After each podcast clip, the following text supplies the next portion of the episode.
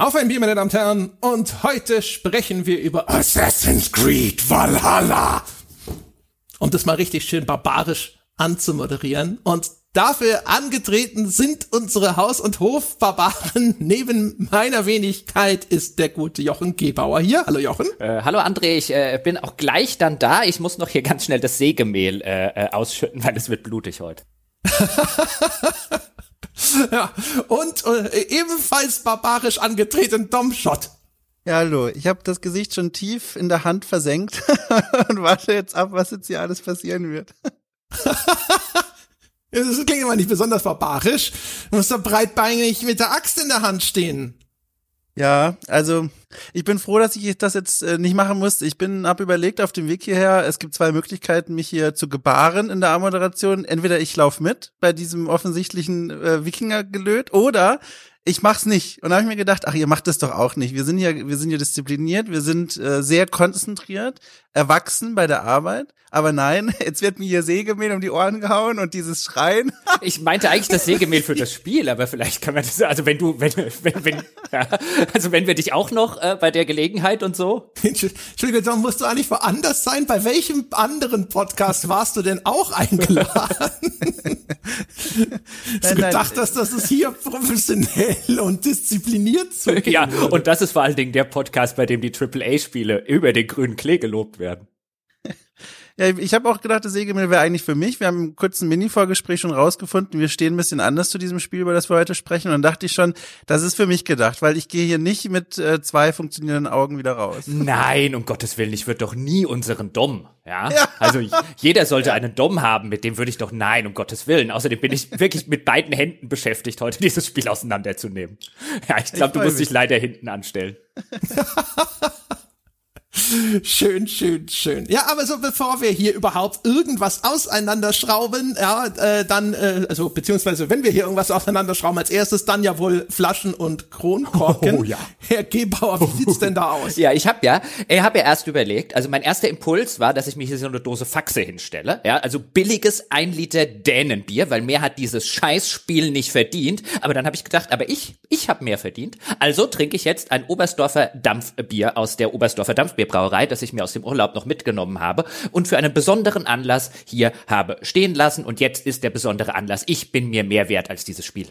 Oh, da wird heute jemand wohl Dampf plaudern. oh, oh, oh, hast du wieder mit dem, hast du wieder mit dem Löffler telefoniert? Was? Nein, aber der ist so, du weißt ja, einmal nur versehentlich in der Nähe seines Twitter-Feeds vorbeigegangen oh, und schon. Der ist ansteckender als Corona, der Mann. ja, ja, da gibt's auch so eine Aerosolübertragung, habe ich mir sagen lassen. Ach ja, Dom, wie sieht's denn bei dir aus?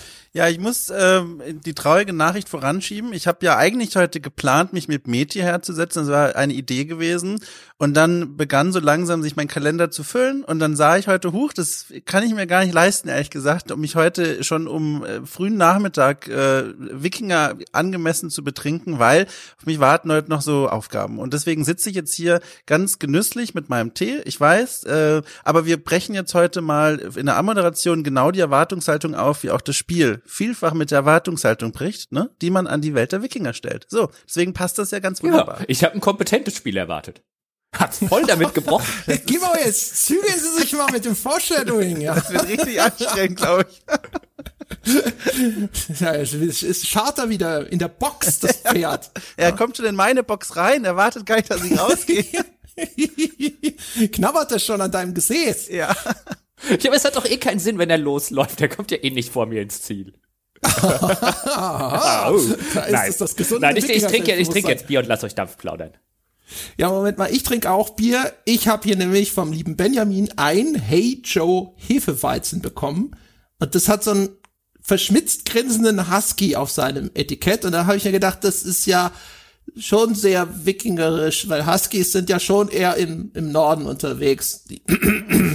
Ja, so, das ist eine leicht konstruierte Verbindung. Egal, auf jeden Fall. Eine Sache möchte ich aber bitte noch sagen zu der guten, was ist denn das, die Hey Joe Brewing Company oder wie, wie, wie heißt denn die? Ja, tatsächlich Hey Joe Brewing Company aus Murhart. Liebe Damen und Herren, dieses Brewing Sins, ja, so wie jedes Geschäft, das einen Zins irgendwo einträgt, bitte, also mindestens mal fünf Jahre. Hier steht Zins 2017. Also, da, da lache ich aber immer nur, wenn ich sowas sehe. Ja, das gehört auf Schilder von Familienunternehmen, die seit 100 Jahren im Geschäft sind eigentlich. Aber da nach zwei Jahren schon mit anzufangen, Ja, oder man macht es wie das- Hoffenheim, man schreibt einfach 1800 irgendwas drauf. das ist, das ist sogar noch effektiver. Schreibt doch einfach sind 1782. Fump. Ja, das auch, so wie äh, so cracked.com. Früher war das mal eine gute Humor-Webseite, inzwischen ist es entsetzlich. Es ist eine, es ist einer der großen Niedergänge, ja, äh, des, des Internet-Zeitalters, was aus crack.com geworden ist. Aber auf jeden Fall, die haben auch schon ewig den Gag, dass sie in ihrem Header oben keine Ahnung, Funny Sins oder sowas und dann 1800 irgendwas, obwohl es natürlich eine, es ist eine Webseite, ne? Die ganze Zeit schon gewesen, glaube ich. Beziehungsweise ich glaube, es gab mal ein Printmagazin, kann das sein? Okay, ihr wisst nicht, wovon ich rede. Doch, ich Egal. kenne Cracked, aber du hast gerade behauptet, die seien früher mal witzig gewesen. Und ich frage mich, Doch, das muss wirklich früher irgendwie 1800 irgendwas gewesen sein. Nee, Cracked war früher mal gut. Die hatten früher mal einige echt ganz gute Autoren und was daraus geworden ist, egal ob man es früher gut fand, der Unterschied ist auf jeden Fall zu erkennen. So, auf jeden Fall, jetzt trinke ich hier das Bier vom Benjamin und es schmeckt wie ein Hefeweizen. Ich sag dir, Skoll. ich, ich sag dir, André, das ähm, wird nie passieren, aber irgendwann müssen wir mal uns in Oberstdorf oder so treffen. Das ist das Oberstdorfer Dampfbier ist sowas von dein Bier. Das äh, trinke ich seit Jahren immer wieder gerne dort. Das gibt's auch nur dort in der Dampfbierbrauerei. Ähm, entweder vom Fass oder eben in, in so Sechserträgern, die man mit heimnehmen kann. Und das ist so ein sehr, sehr mildes, helles, was ja sowieso, ich darf jetzt das Wort ähm, ähm, äh, mit dem Bier am Ende, darf ich jetzt ja nicht wieder sagen, das wurde ja verboten, ähm, zu Recht übrigens, aber das ist wirklich ein André-Bier. Also quasi ist das das Synonym jetzt für dieses andere Wort, was ich nicht sagen darf im Sonntagspodcast. Ist sowas von ein André-Bier. Es ist aber fantastisch. Also es schmeckt sehr, sehr lecker, hat so eine, so eine, so eine schöne sanfte Würze, hat auch schon ein bisschen eine Süße. Also ich glaube, dass da würdest du sagen, oh, da kann ja sogar ich fünfte von trinken. Uh. Ist es das, das türkische Bad unter den Bieren? Ist es Äh, warm ja. und dampfig und Ja, nein, vielleicht. Kreuzen Sie an, was Sie wollen. ja, was ist die korrekte Antwort? ich, ich weiß es nicht. Ich ich war noch nie in einem türkischen Bad. Ich weiß nur, dass das was mit Dampf zu tun hat und da endet auch diese Assoziationskette schon. Mein, mein, mein Bruder geht gern zu einem türkischen Friseur und hat mir dann, als er das erste Mal dort war, irgendwie ähm, freudestrahlend erzählt, dass der ihm irgendwelche äh, heißen Wachsdinger in die Nase gerammt habe und dann rausgezogen, um die irgendwie die Nasenhaare zu verbrennen. Und äh, dann habe ich beschlossen, ich gehe garantiert zu keinem Friseur, der mir einen heißen Wachs in die Körperöffnung rammt. Ist doch nicht normal. also deinem Bruder scheint es ja zu gefallen. Äh, offensichtlich, offensichtlich. Aber das ist mir jetzt nur bei türkischen, also das ist meine nächste Begegnung mit äh, türkischer Körperpflege gewesen. Deswegen, ich war noch nie in einem türkischen Bad. Also es ist bestimmt haben. toll in einem türkischen Bad, also ich habe keine Ahnung. Also wir sollten vielleicht über Assassin's Creed reden. Vielleicht. Ja. Vielleicht. Äh, Aber vielleicht, auch- also nein. über türkische Bäder reden, obwohl wir nicht drin waren, ist wahrscheinlich ergiebiger. Ich bin einfach wieder gegangen übrigens. ins türkische Bad. Okay. Also, dann reden wir über äh, Assassin's Creed Valhalla, meine Damen und Herren. Ja, das macht ja quasi die Trilogie der Neuerfindung von Assassin's Creed komplett. Das wurde ja auf neue Gleise gestellt mit Assassin's Creed Origins, dann kriegte es Odyssey als Fortsetzung. Jetzt sind wir bei den Wikingern angekommen. Und jetzt möchte man meinen, das spielt dann ja bestimmt im hohen Norden, aber da fängt es nur an. In Norwegen fängt es, glaube ich, an. Und dann geht's aber ziemlich ab nach England. Und das ist eigentlich der Kern des Spiels, ist die Besiedlung, Schrägstrich, Eroberung Englands durch unseren Wikinger-Stamm. Äh, das ist ein Brüderpaar, der, oder, naja, ein Geschwisterpaar, denn man kann auswählen, ob man weibliche, männliche Spielfigur jeweils einzeln spielen möchte, durchgehend oder im Wechsel. Moment, das sind ja keine echten Geschwister. Also nur bevor da jetzt jemand sagt, ein was, das stimmt doch gar nicht. Die Ja. von, von der Protagonistin, die Eltern werden am Anfang umgebracht und sie wird gewissermaßen die Schwester oder der Bruder eines äh, des, des Sohnes des Stammesfürsten, so rum. ja, Ad- Adoptivgeschwister, ja. genau. Also unser Ivor oder unsere Ivor heißt die weibliche Figur, der Name bleibt gleich, ne? Ja, ja. Ja, genau. Also Ivor und äh, Sigurd, Sigurd? Sigurd, ja, Ja. ist der Bruder, genau. Das ist also jetzt hier dieses Geschwisterpaar, das da und der Häuptling, dem äh, der Vater, der gibt seinen Herrschaftstitel an den guten König Harald ab, der da gerade dabei ist, Norwegen zu vereinen. Die Vikings-Zuschauer kennen das mit dem Harald Schöneshaar, der da hier irgendwie der erste König von ganz Norwegen wird und der Vater, der tritt da seinen Titel ab und erst der äh, Bruder, der leibliche Sohn, ist ziemlich pisst, weil eigentlich hatte er diesen Titel schon im Auge und findet das ziemlich scheiße, dass er den einfach so abgetreten hat und sagt, okay, dann verpiss ich mich nach England und mach da quasi meine eigene Bude auf. Und weil wir halt ein cooler Bruder oder eine coole Schwester sind, sagen wir, na gut, Sigurd, alleine lassen wir dich da nicht rüberfahren und England erobern ja, und dann fahren wir also gemeinsam nach England und dann beginnt so das typische Assassin's Creed Spielchen, dass dieses England eben segmentiert ist in ganz viele so fürstliche Bezirke, sage ich jetzt einfach mal so. Und die, die erobert man nicht per se, sondern man gründet dort eben eine Siedlung und dann fängt man an, Verbündete zu suchen. Und um diese Verbündeten zu bekommen, da gibt's dann eigentlich in jeder dieser regionalen Bezirke irgendwelche Missionen zu erledigen, die meistens in der Eroberung einer Burg münden. So, das ist die Ausgangslage von Assassin's Creed Valhalla. Es ist wie immer ein Open World Action Adventure. Es hat wie immer einen bestimmten Grad an Schleichen. Es hat sehr viel Kämpfen und es hat auch jetzt wie in der Moderne üblich äh, hat es einen starken, naja, starken. Es hat einen Rollenspieleinschlag nach wie vor. Das ist die Basis des Ganzen. Wo wollen wir denn anfangen, über das ganze Ding zu reden, über die Kiste? Ich würde gerne von euch mal wissen, mit welchem Eiver ihr gespielt, äh, gespielt habt und warum, männlich oder weiblich. Dann fange ich einfach mal an. Ich habe mit dem männlichen angefangen, weil ich in solchen Spielen oder wenn ich es mir aussuchen kann, in der Regel den äh, männlichen Protagonisten bevorzuge, einfach weil es mir ein bisschen leichter fällt, mich da ein bisschen reinzuversetzen als ebenfalls Mann.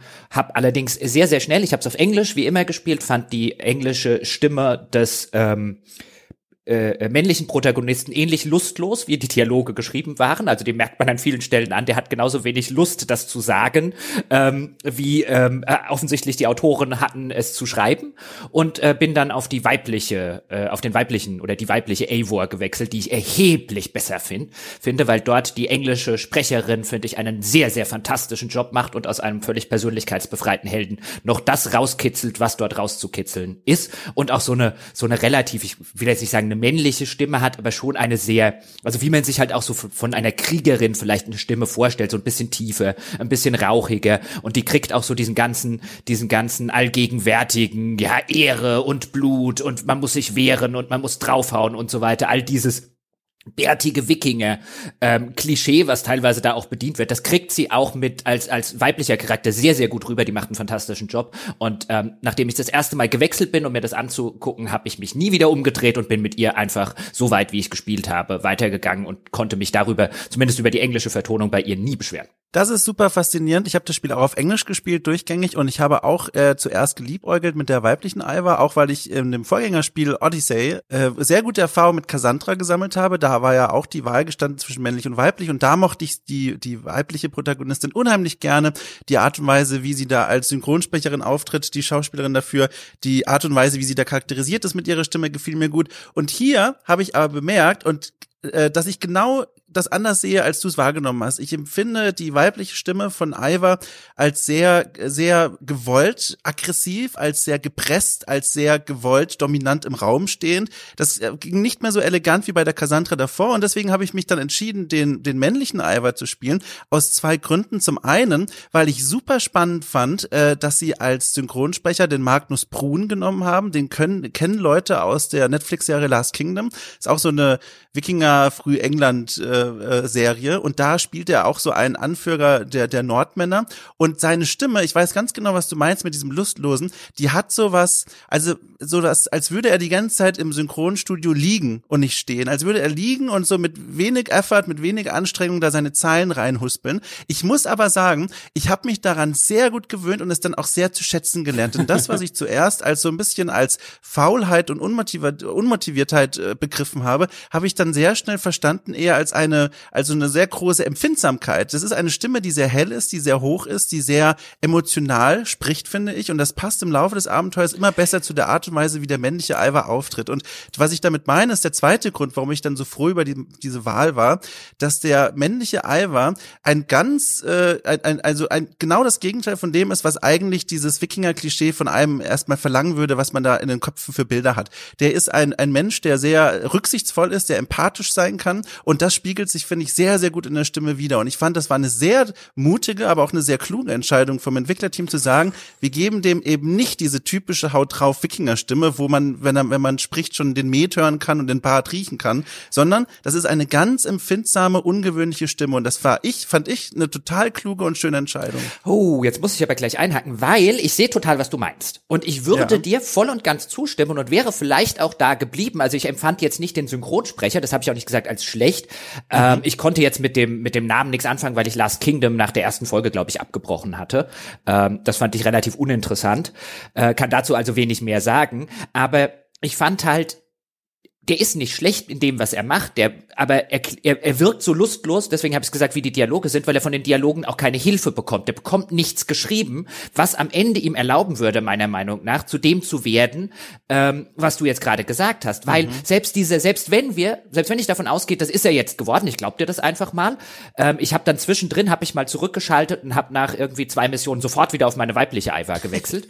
ähm, einfach nur um zu gucken, vielleicht wird er ja besser. Also nein, der kann schon sprechen und der kann das schon ja. vertonen Ton. Es klingt lustlos, finde ich, und es blieb dabei auch lustlos. Und das, was du sagst, funktioniert halt im Kontext der Handlung hinten und vorne nicht. Das ist kein Gefühls, äh, äh, einfühlsamer, rücksichtsvoller Typ. Der macht die ganze Zeit, oder Frau, im Kontext der Handlung machst du die ganze Zeit rücksichtslose, nicht einfühlsame Dinge. Also dann spätestens jedes Plündern und ähm, jedes, und dann musst, äh, äh, musst du hier wieder den äh, umbringen und hier musst du wieder Gewalt anwenden und nirgendwo darfst du mal Diplomatie oder sowas versuchen. Also spätestens dann konterkariert die Handlung völlig diese Figur, die du gerade schilderst. Also es gibt tatsächlich, da stimme ich dazu, es gibt viele Momente, wo man denkt, Mensch, also irgendwie passt da seine Stimme gar nicht an diesen Schauplatz, wenn er, wie du beschrieben hast, irgendwelche Kloster plündert oder wenn er sich im Kampf da hunderte Leute umbringt. Es gibt aber vor allem im Rahmen der Gespräche ab einer gewissen Spielmarke im Spiel, über die, also ich zumindest heute noch viel re reden werde, einen Wendepunkt, wo er mal endlich Material bekommt, mit dem er arbeiten kann. Und die Gespräche, die sich darauf dann aufbauen, da, da merkt man dann, da passt das richtig, richtig gut.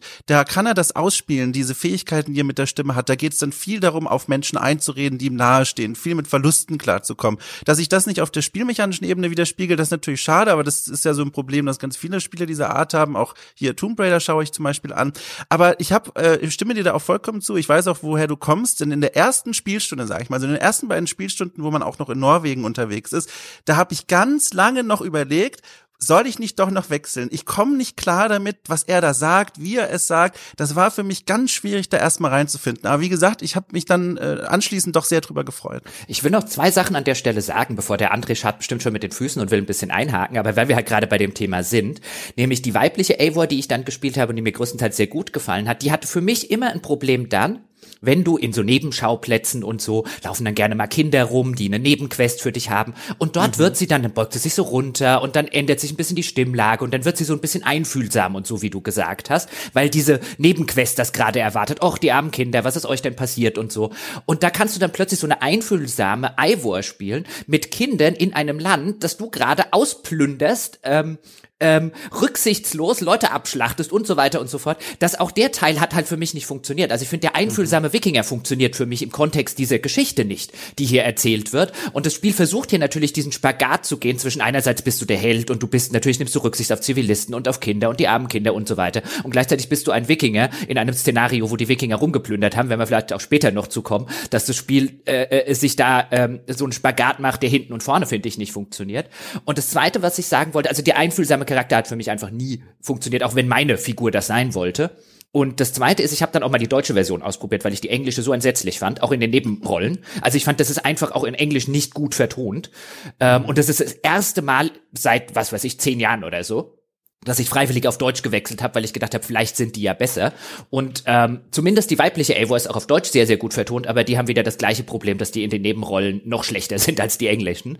Ähm, also ist, ist das für mich auch keine, keine Option gewesen. Also das war echt seit langer Zeit auch mal wieder ein Spiel, wo ich echt, echt ein Problem mit der Vertonung habe. Auch weil die englischen Sprecher zum Beispiel äh, etwas machen, was manche Spiele haben. Ich glaube, das ist diese Gruppe Sprecher in diesem Tonstudio, weil manche der Stimmen habe ich auch wieder erkannt. Und ich würde tippen, das war jetzt in den letzten Spielen, wo es mir so gegangen ist, auch so. Die reden langsamer als normal. Die reden in Dialogen, als würden die die vorlesen. Und auf Dauer geht mir das sowas von auf den Senkel, so ein, jetzt, dem, dem kannst du ja beim Reden sozusagen die Zunge schaben.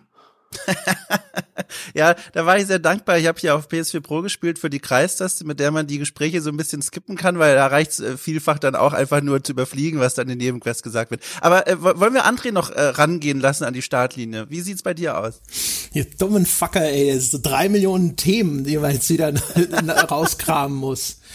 Also, ich habe den männlichen Eivor gespielt, ich habe beide ausprobiert. Ich fand beide anfangs scheiße. Das liegt aber daran, meiner Meinung nach, dass der ganze Spieleinstieg in Norwegen strunzlangweilig ist und da mhm. sind sie beide schlecht. Und dann habe ich mir halt den Typen gesucht, weil ich gucke gerne Vikings, die Fernsehserie, und dann konnte ich mir einen bauen, der äh, aussah wie Björn, einer von den Söhnen von Ragnar in Vikings. Und damit war ich dann sehr optisch sehr zufrieden. Ähm, ich finde, das ist alles extrem wechselhaft in dem Spiel. Ähm, es gibt Stellen und Passagen, in denen war ich mit meinem Ivor sehr zufrieden. Gerade mit seinem Bruder Sigurd nach hinten raus. Ist auch einer von den vergleichsweise wenigen Handlungssträngen, die mir dann nach hinten raus echt ganz gut gefallen haben. Da hat er echt gut funktioniert. Aber als stellenweise ist er genauso flach, wie es Jochen beschreibt. Und das geht mir auch insgesamt mit den Sprechern im Spiel so. Es gibt ein paar, die sind echt gut. Der Basim zum Beispiel, einer von den Assassinen, die da auftreten. Andere sind entsetzlich. Also es gibt einige Nebenrollen, die sind wirklich, wirklich einfach nur schlecht gesprochen. Und ähm, das zieht sich quer durch das Spiel, das ist so seltsam, äh, erstens wechselhaft und schwankend in seiner Qualität ist, aber auch so unzusammenhängend. Also was Jochen beschrieben hat zum Beispiel auch, ähm, das würde ich auch unterstreichen oder auch so unterschreiben wollen. Ich finde, der, der Ivor ist alles. Der ist hitzköpfig, der ist besonnen, der ist mal äh, einfühlsam, mal kaltherzig und so weiter und so fort. Und das schwankt hin und her, je nachdem und wird dann häufig noch mal verstärkt durch sehr schlecht gesetzte Spielerentscheidungen, die häufig an einem Punkt kommen, wo die äh, Cutscenes in dem Spiel schon einen Ton vorgegeben haben, wo der Alva schon gesagt hat, ich glaube Person XY, die hat recht, und dann kann ich auf einmal eine Entscheidung treffen, die das völlig konterkariert.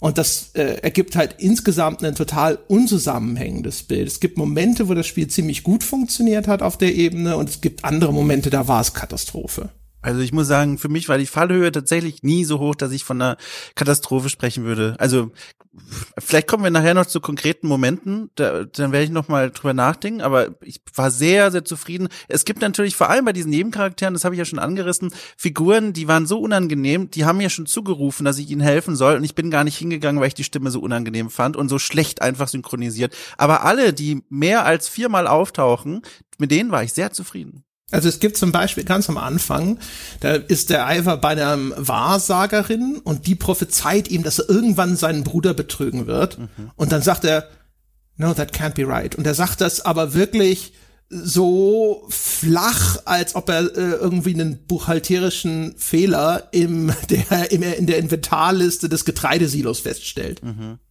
Ja. Ähm, ich will eine andere Sache, was jetzt das, also ein bisschen hin zu dem Geschichten erzählen, das hängt ja damit ein bisschen zusammen mit dem, was wir gemacht haben.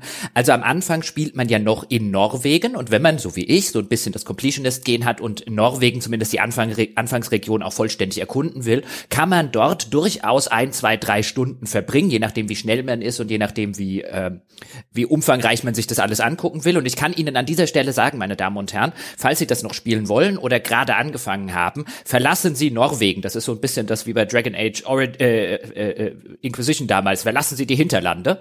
Ähm, Sie können jederzeit, kann man zurück nach Norwegen gehen, gehen Sie nach England, ähm, das ist auch wesentlich schöner und das ist wesentlich besser und den anderen Krempel, den kann man nachher immer noch nachholen, wenn man ihn unbedingt machen will. Aber ich habe ihn natürlich gemacht, ich wusste das ja vorher nicht und habe da relativ viel, äh, viel Zeit verbracht. Ähm, und dann gibt es diese eine Szene, bevor man dann abfährt. Also wie gesagt, nachdem ich jetzt schon, glaube ich, drei Stunden oder so in Norwegen erstmal rumge rumgeeiert bin. Ähm, und da gibt es die Szene, wo sich dann eben äh, der Sigurd, also der Bruder im Geiste gewissermaßen, und sein Vater miteinander streiten. Und der Sigurd sich dann beschwert. André hat sich schon erzählt, du hast mein Geburtsrecht weggegeben und jetzt gehe ich nach England und mache mein eigenes Wikingerkönigreich mit Blackjack und man kennt das.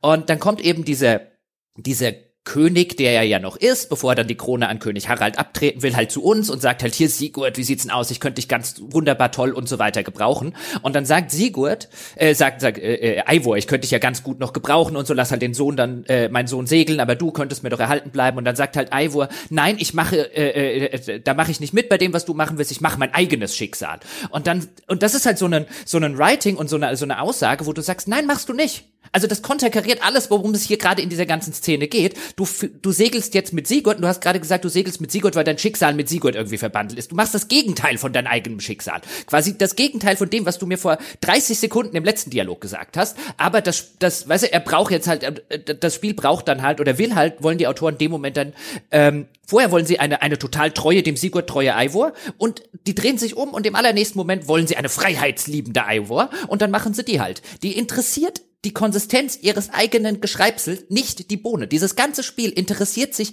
nicht die Bohne, was sich der Designer da drüben, der Writer dort vorne oder sonst was gedacht hat. Das ist ein Spiel, wo man den Eindruck hat, dass sich nahezu jede Dialogzeile, jedes Feature sein eigenes kleines Süppchen kocht, das nicht mit allem anderen zusammenpassen muss. Das ist unglaublich. Ich habe selten ein Spiel erlebt, bei dem selbst bis hin zu einzelnen Dialog Dialogen innerhalb der Dialoge nichts, aber auch gar nichts zusammenpasst das war jetzt so eine Dialogzeile, die du jetzt gerade gemeint hast, Dom. Also wo, wo ich halt sage, ein, also da sitze ich davor und da denke ich mir ein, nein, nein, nein, nein, nein, du hast mir vor drei Sekunden was völlig anderes gesagt. Aber jetzt, wie gesagt, jetzt ich, ich weiß, was hm. du tust, Spiel. Du willst jetzt halt, eigentlich willst du nicht die Ivor, die du gerade charakterisiert hast, die nach England fährt, weil das ist ja eine blöde Agentin für den Spieler. Ja, du möchtest ja eigentlich die, ich mache mein eigenes Schicksal, ja, weil das soll ja der Spieler sozusagen verkörpern. Die willst du ja eigentlich lieber haben. Also gibst du mir jetzt die, nachdem du mir vor zehn Sekunden die andere gegeben hast. Das ist halt, das ist ist das Spiel in a nutshell.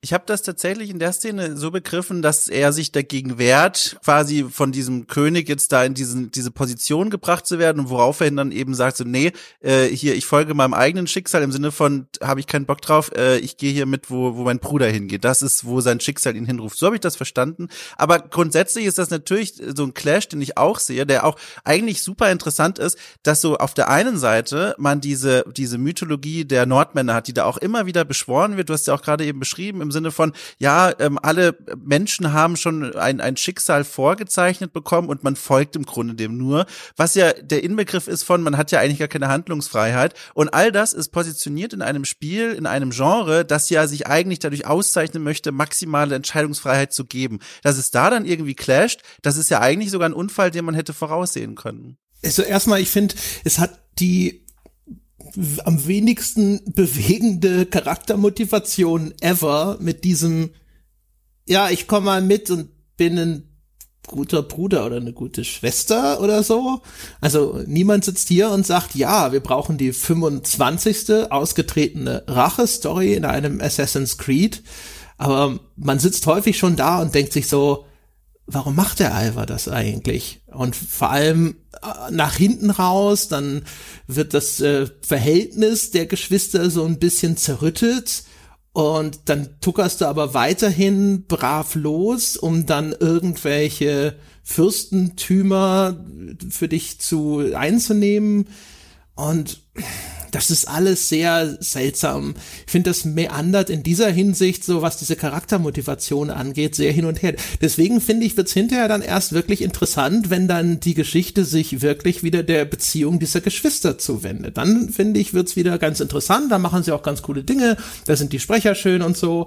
Und zwischendrin, es hat so einen riesen Hängebauch, das Spiel wo du einfach nur eines von diesen Fürstentümern nach dem anderen abklapperst und dann gibt's da irgendwelche Geschichten, immer um irgendwelche Herrscher, die dort entweder äh, quasi zu, gezwungen werden sollen, sich deinem Willen zu beugen oder es sind irgendwelche Marionetten, die du dort auf den Thron setzen willst und das endet dann hinterher in so einer Belagerungsschlacht. Und das ist also, das ist so ein, so ein Mittelteil von lockeren 30 Stunden gewesen, wo einfach alle Erzählungen einfach nur so in der Luft hängen und auch alles so kleine Windbeutel gewesen sind.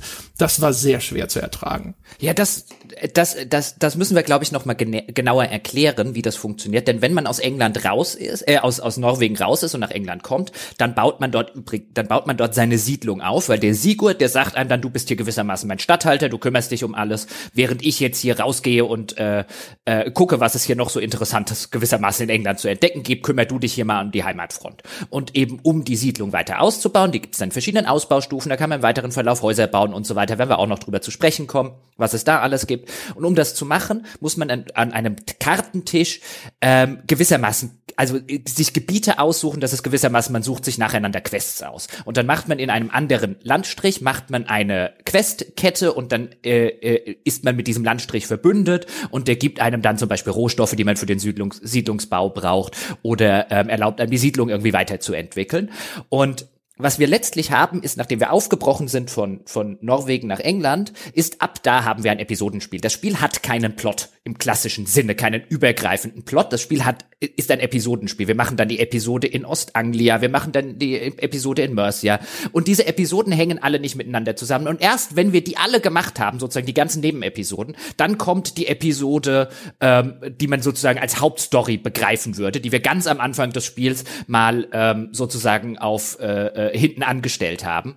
Erst dann geht die wieder weiter, nachdem man die ganzen anderen Episoden gemacht hat. Und wie es André schon sagte, innerhalb der Episoden, die sich alle letztlich relativ gleich spielen ähm, und nämlich von A nach B nach C nach D und am Ende kommt eine Belagerungsschlacht. Was innerhalb der Episoden ähm, noch relativ wichtig ist, ist zu dem, was wir gerade gesagt haben, da dreht sich Ivor von den Autoren, wie die die gerade brauchen. Also es gibt eine Episode, wo man einem wirklich, einem jungen Mann, der wirklich König werden sollte dieses Landstriches, der ausnahmsweise mal wirklich sozusagen das alles verkörpert, was ein König so verkörpert, dem hilft man dann und der will nicht unnötig Blut vergießen und da ist Ivor voll dabei, ähm, das alles irgendwie so wenig Blutvergießen wie möglich zu machen. Und dann kommen wir nach London, also ins äh, mittelalterliche London, das mit dem heutigen, was man jetzt so kennt, nichts mehr nichts zu tun hat.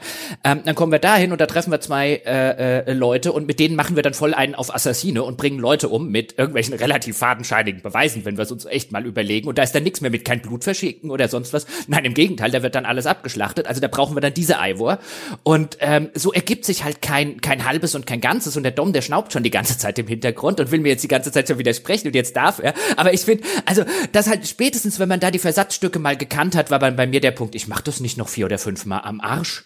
Also das ist, also es ist faszinierend, um es mal so zu sagen. Es fühlt sich tatsächlich so an, als hätten wir alle, also beziehungsweise ich ein anderes Spiel gespielt als ihr.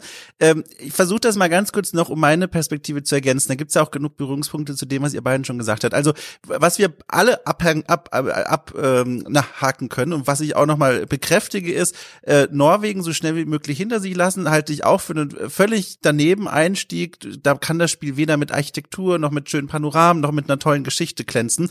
Und dann geht's nach England. Und da war es in meinem Spielverlauf so, wo ich noch zurechtfinden musste, mich zwischen Hauptquest, was ist hier eigentlich cool, Nebenmission, was möchte ich davon eigentlich ausprobieren und der Orientierung in der Welt, hat es mich insgesamt, inklusive Norwegen, 15 Stunden gekostet, bis ich wirklich angefangen habe, irgendwie einen Spaß in diesem Spiel zu finden. Und diese 15 Stunden kann ich deswegen so ziemlich genau sagen. Also zum einen, weil der Speicherpunkt mir angibt, wie viele Stunden ich schon gespielt habe. Zum anderen, weil ungefähr um die 15. Spielstunde Marke ich die erste richtige Mission in einer dieser Königreiche gemacht habe, die du da als Episoden beschrieben hast. Und diese eine Mission war für mich der Augenöffner und ab dann ging es für mich im Grunde nur noch von Highlight zu Highlight. Und es ist ganz krass, wahrscheinlich für die Menschen da draußen, weil es wirklich so klingt, als würde ich ein anderes Spiel beschreiben, weil ich habe auch nicht diese Hängebauchstruktur äh, wahrgenommen, sondern mehr dieses 15 Stunden lang Vorderlader, richtig schlimm und dann wird's gut. Und diese Quest, die ich meine, die ist ganz kurz erklärt, da geht es um eine Anführung, um einen Warlord, um eine Frau, die drei Berater hat und äh, sie vermutet, dass einer der Berater ein Verräter in ihren eigenen Reihen ist.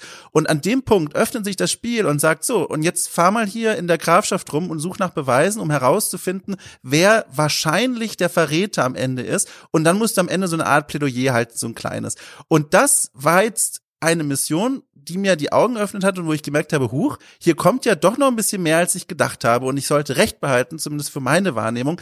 In allen kommenden Königreichen habe ich Charaktere kennengelernt, die ich so schnell nicht mehr vergessen werde. Da geht es um einen jungen König, der sich in den Augen der Nordkrieger beweisen muss, Cheolbert.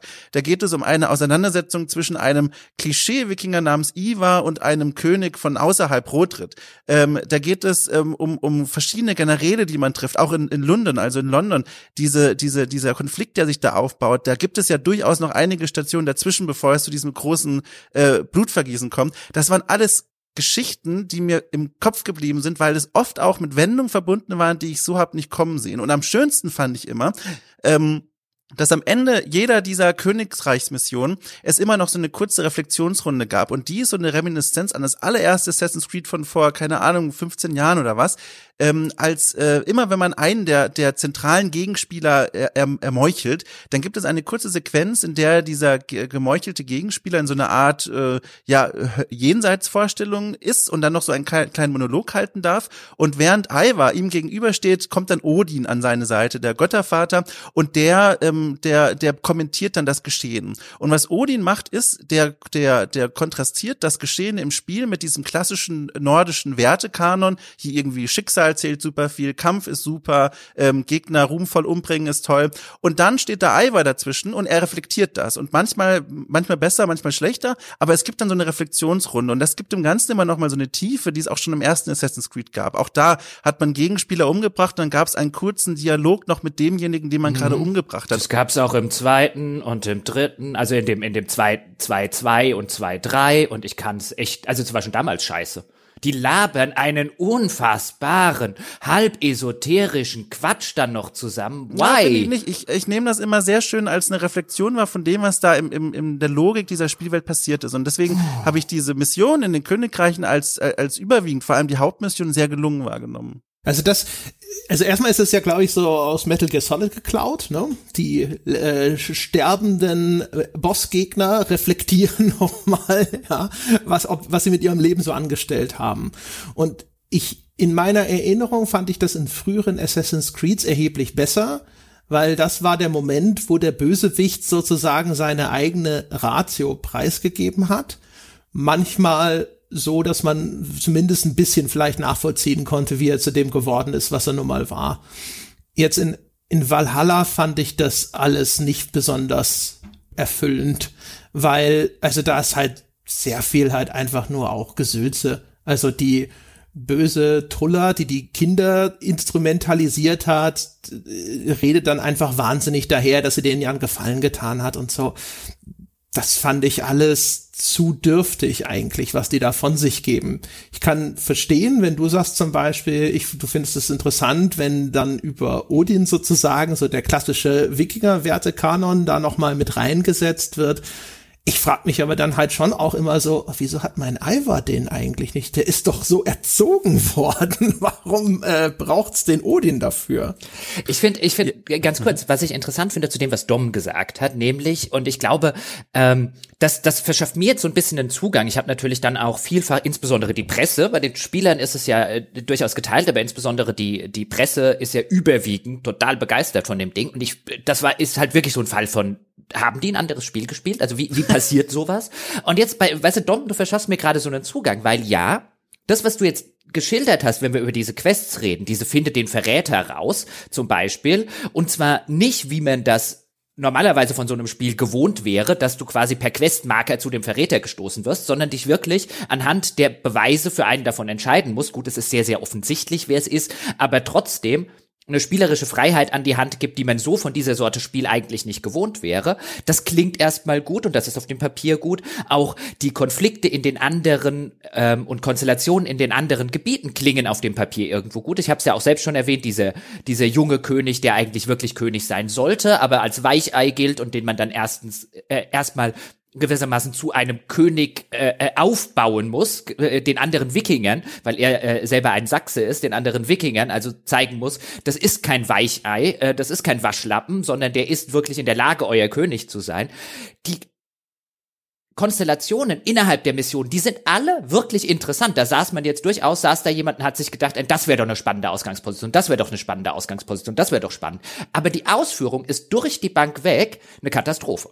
Und wenn man natürlich ja. die, Moment, wenn man natürlich die, die, die Konstellationen einfach an sich so spannend findet, dass man, dass einem, dass man so ein bisschen drüber hinweg gucken kann, vielleicht auch, dass die Ausführung nicht sonderlich gelungen ist, ähm, also zum Beispiel in diesem jungen, mit diesem jungen König und ähm, mit diesen, mit diesen beiden Wikingern, deren Schwester er, er heiraten soll und die nichts von ihm halten. Das ist eine super Ausgangsposition, aus der das Spiel nichts macht. Diese Wikinger sind totlangweilig, die kann man bis zum Schluss diese beiden Brüder nicht auseinanderhalten, wer da wer ist, weil keiner von denen eine Persönlichkeit besitzt. Die Frau ist langweilig. Eigentlich ist auch der König langweilig, weil er ein, eigentlich zu gut und zu nett ist und irgendwo auch mal theoretisch eine charakterliche Schwäche gebraucht hätte.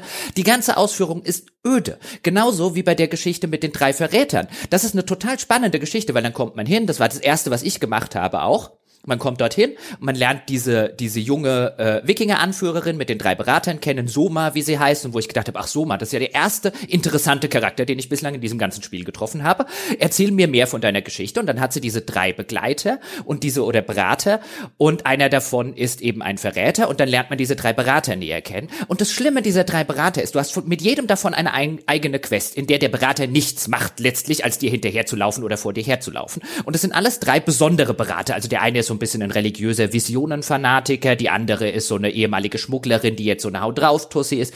Und die Charakterisierung dieser Figuren funktioniert ausschließlich, indem sie dir erklären, was sie für Charakter sind. Die hast, du hast Missionen mit denen, in denen machen die nichts davon. Du hast da nicht mit der einen Haut drauf Mission, mit dem anderen irgendwie was, was sich um seine Vision dreht. Nein, nichts von alledem. Du hast diese Konstellation, die Charaktere erzählen dir, was sie sind und wer sie sind und oh, ich bin eine ehemalige Schmugglerin, aber jetzt habe ich mich da und am Ende äh, äh, äh, äh, überführst du einen davon als Verräter und das ist langweilig, das funktioniert nicht, das tut mir nicht leid für diesen Verräter oder was auch immer, weil das keine dreidimensionalen Figuren sind. Das ist einfach, ich komme hin, ach, ich bin übrigens der Sohn so, meine Charaktereigenschaften sind A, B, C und D. Das ist die Ausführung, ist in, das ist das, was ich meine. In dem Spiel passt nichts zusammen. Du hast eine wunderbare Konstellation und die Ausführung ist dann so lustlos, wie es nur sein könnte, was ich echt schade finde. Das stimmt, äh, da stimme ich dir auch vollkommen zu. Das ist ein sehr guter Punkt. Es ist auch was, was ich ganz oft in dem Spiel beobachtet habe, ähm, dass da Leute, die potenziell was Interessantes zu sagen haben, dann wirklich auch nur was Interessantes sagen, aber nicht was Interessantes machen. Und das ist ein schönes Beispiel. Die Quest, die mir da so gut gefallen hat mit diesen drei, drei Beratern, von denen einer der Verräter ist, die ist gut. Auf der anderen Seite aber auch, wie du es beschrieben hast, äh, die, die vermisst dann dieses Interaktive, dass du wirklich auch den Leuten mal näher kommst. Im Grunde sprichst du ja wirklich nur mit denen und suchst die nähere Umgebung ab. Ähm, auf der anderen Seite finde ich, muss man aber auch dann so fair sein, Momente zu erkennen und hervorzuheben, in denen das Spiel ein extremes Feingefühl zeigt, so eine Schwere von Entscheidungen in dieser Spielwelt äh, zu inszenieren und auch hervorzuheben. Es gibt da eine Szene, die haben wir vorhin schon angesprochen, in London, als ähm, plötzlich es zu diesem riesigen Blutvergießen gibt. Man, man kann anfangs noch gar nicht ermessen, was das eigentlich für eine Dimension hat. Man bekommt nur mit, man steht gerade in einem Kirchengebäude mit zwei Vertrauten und dann hört man nur von draußen, hier geht irgendwie gerade was ab und man vermutet nur, weil weil sich das aus der Geschichte so ergibt. Hier geht es um einen kleinen Bauernmob, der vor der Kirche steht und die wütend sind über etwas, was man ein paar Minuten vorher in einer Mission gemacht hat. Und dann steigt man auf die Kirche hinaus, um quasi eine Übersicht zu bekommen, die auch schon zu brennen beginnt. Und dann gibt es eine wunderschöne Szene, in der sich die Kamera um Ivar dreht und zeigt, dass diese Stadt bereits in Flammen steht. Und dann geht die Kamera ganz nah auf Ivar ran und zeigt ihn ein, zwei Sekunden lang, es sind ein, zwei sehr lange Sekunden, wie er wirklich aussieht, als hätte, als wäre er wirklich tief traurig traurig darüber, dass das diese Wendung jetzt gerade nimmt. Und das finde ich ist eine Szene, die hätte niemand gebraucht, haben sie sich aber gegönnt, weil die ein ganz wichtiger Beitrag zur Charakterisierung von dem Ivar beiträgt. Und sowas meine kann das nicht, Spiel halt Meine hat nicht traurig geguckt. Also so ein melancholisch schwermütiger Blick. Also, also, also, also äh, das ist glaube ich also so ein Fall von von der Interpretation. Also ich habe das auch nicht in Erinnerung. Ich so, das war für mich so, da ist halt eine Kameraeinstellung, die den Ivar zeigt, aber the end generell muss man sagen, was der Erzählung nicht hilft, ist, dass ganz viele Animationen sehr roh sind. Ja. Also das Spiel hat in sehr, sehr viel, an sehr, sehr vielen Stellen wirkliches Marionettentheater, ähm, wo die, die Animationen halt einfach hampelig aussehen. Und das unterwandert dann ne, alles, was vielleicht Story und Voice Acting an der Stelle gerade zu leisten imstande wären, wenn sie denn an der Stelle tatsächlich jetzt gerade mal gut funktionieren würden. Da gibt's auch etwas, das muss ich jetzt besonders vage formulieren, weil Spoiler wäre, aber es gibt eine Erzählung, da geht's um einen Vater, der seinen etwas ungewöhnlichen Sohn beschützen möchte. Und der es gibt so eine Szene und dann schreit er so, this is my blood, ja, also so richtig, äh, ne, das ist, ah, mein, äh, das ist hier mein, mein Kind sozusagen und das ist aber begleitet mit einer Gesichtsanimation, die grauenvoll ist, so wie aus schlimmsten Heavy Rain Zeiten. Und bei mir gab es dann auch noch zusätzlich einen Ausfall von Texturen an der Stelle. Und es war halt völlig kaputt dadurch. Also das sah halt nach allem aus, aber nicht nach einem dem dramatischen Ausruf des verzweifelten Vaters, der das sein sollte. Ein schwarzer Bildschirm wäre besser gewesen an der Stelle, wenn es nur auf der Tonebene gewesen wäre. Es gibt es gibt gibt diese eine Stelle, wo einer dem anderen zuzwinkert. Das ist so großartig. Das ist, das ist so großartig. Das ist wirklich Kasperle-Theater. Es, es gibt auch direkt zu Spielbeginn eine Nebenquest. Ich glaube, das ist eine ganz berüchtigte fast schon, weil das spielen, glaube ich, auch viele Leute. Das ist noch direkt in Norwegen eine der ersten Nebenquests, zu der man hingedrängt wird. Und auch die, also da habe ich, also du wusste nicht, ob ich lachen oder schreien soll. Da ist ein Ehepaar und da kommt die Frau auf einen zugestimmt und sagt, hier, mein Mann, der bringt's nicht mehr im Bett, äh, sein Glied ist schlaff und da hilft nur, wenn man irgendwie so einen Raubzug simuliert, weil äh, das ist, erinnert ihn so an seine Jugendjahre Jahre, als er noch plündern gegangen oh ja, ist. und dann muss man ja, ja, und dann muss man das Haus von denen in Brand setzen und sie sitzen währenddessen im Inneren des Gebäudes auf so einer Holzbank und dann äh, zerstörst du die Einrichtung, setzt das Haus in Flammen und dann sagt die Frau so, ach ja, guck mal, es hilft jetzt und dann hört man so Knutsch- und Rummachgeräusche und beide sitzen halt einfach auf der Bank und das ist so, das ist ganz schlimm gewesen und das war auch so ein Moment, der mich erstmal echt verschreckt hat, nochmal Nebenmissionen zu spielen. Ganz oh, schlimm. Das ist, das ist aber gut, ja, weil ich habe die Nebenmissionen gespielt und die werden auch so etwa ab der Hälfte Hälfte des Spiels werden die ein bisschen, werden die, also die werden nie gut, aber die werden, also die, es gibt so auf der Karte, die sind dann mit so einem blauen Punkt markiert. Das sind häufig, nicht immer, aber sind es so World Events, nennt es das Spiel, also so kleine Nebenquests. Und die sind eigentlich auch auf dem Papier echt nett gemacht, weil die haben dann keinen Quest-Tracker oder so, sondern du kommst dann irgendwo hin und dann steht da ein, äh, ein Mann, eine Frau, ein Ehepaar, was auch immer. Ähm, teilweise sind da auch Gegenstände und du musst dir dann so ein bisschen zusammenreimen, was die wollen anhand dessen, was man dort sieht oder was die sagen. Wie jetzt bei den beiden, bei dem Pärchen, das ich auch ganz, ganz gruselig fand. So eine, ah ja, er kriegt nur einen hoch, wenn ich jetzt sein Haus anzünde. Mhm, das ist ganz witzig, Spiel. Ja, ja, wir sind alle noch zwölf. Ähm, und bei denen ist das ja auch so, die sagen dann sowas wie ein, naja, in den Tagen, als er noch geplündert hat und wenn doch hier mal sowas wäre, dann muss man halt sozusagen diesen, diesen Gedankenschritt machen, an, da zünde ich den halt mal die Bude an und guck, was passiert. Und ungefähr auf diesem Niveau, auf diesem ähm, irgendein 13-Jähriger hat die dann irgendwie ausdesignt, ist dann der der Rest würde ich sagen, bis etwa zur Hälfte des Spiels. Also was ich da alles gemacht habe, dann lief ich einem Nudisten über den Weg, ähm, der von der, seinen Nudistenkumpels äh, äh, ausgestoßen wurde und denen soll ich jetzt die Kleider klauen.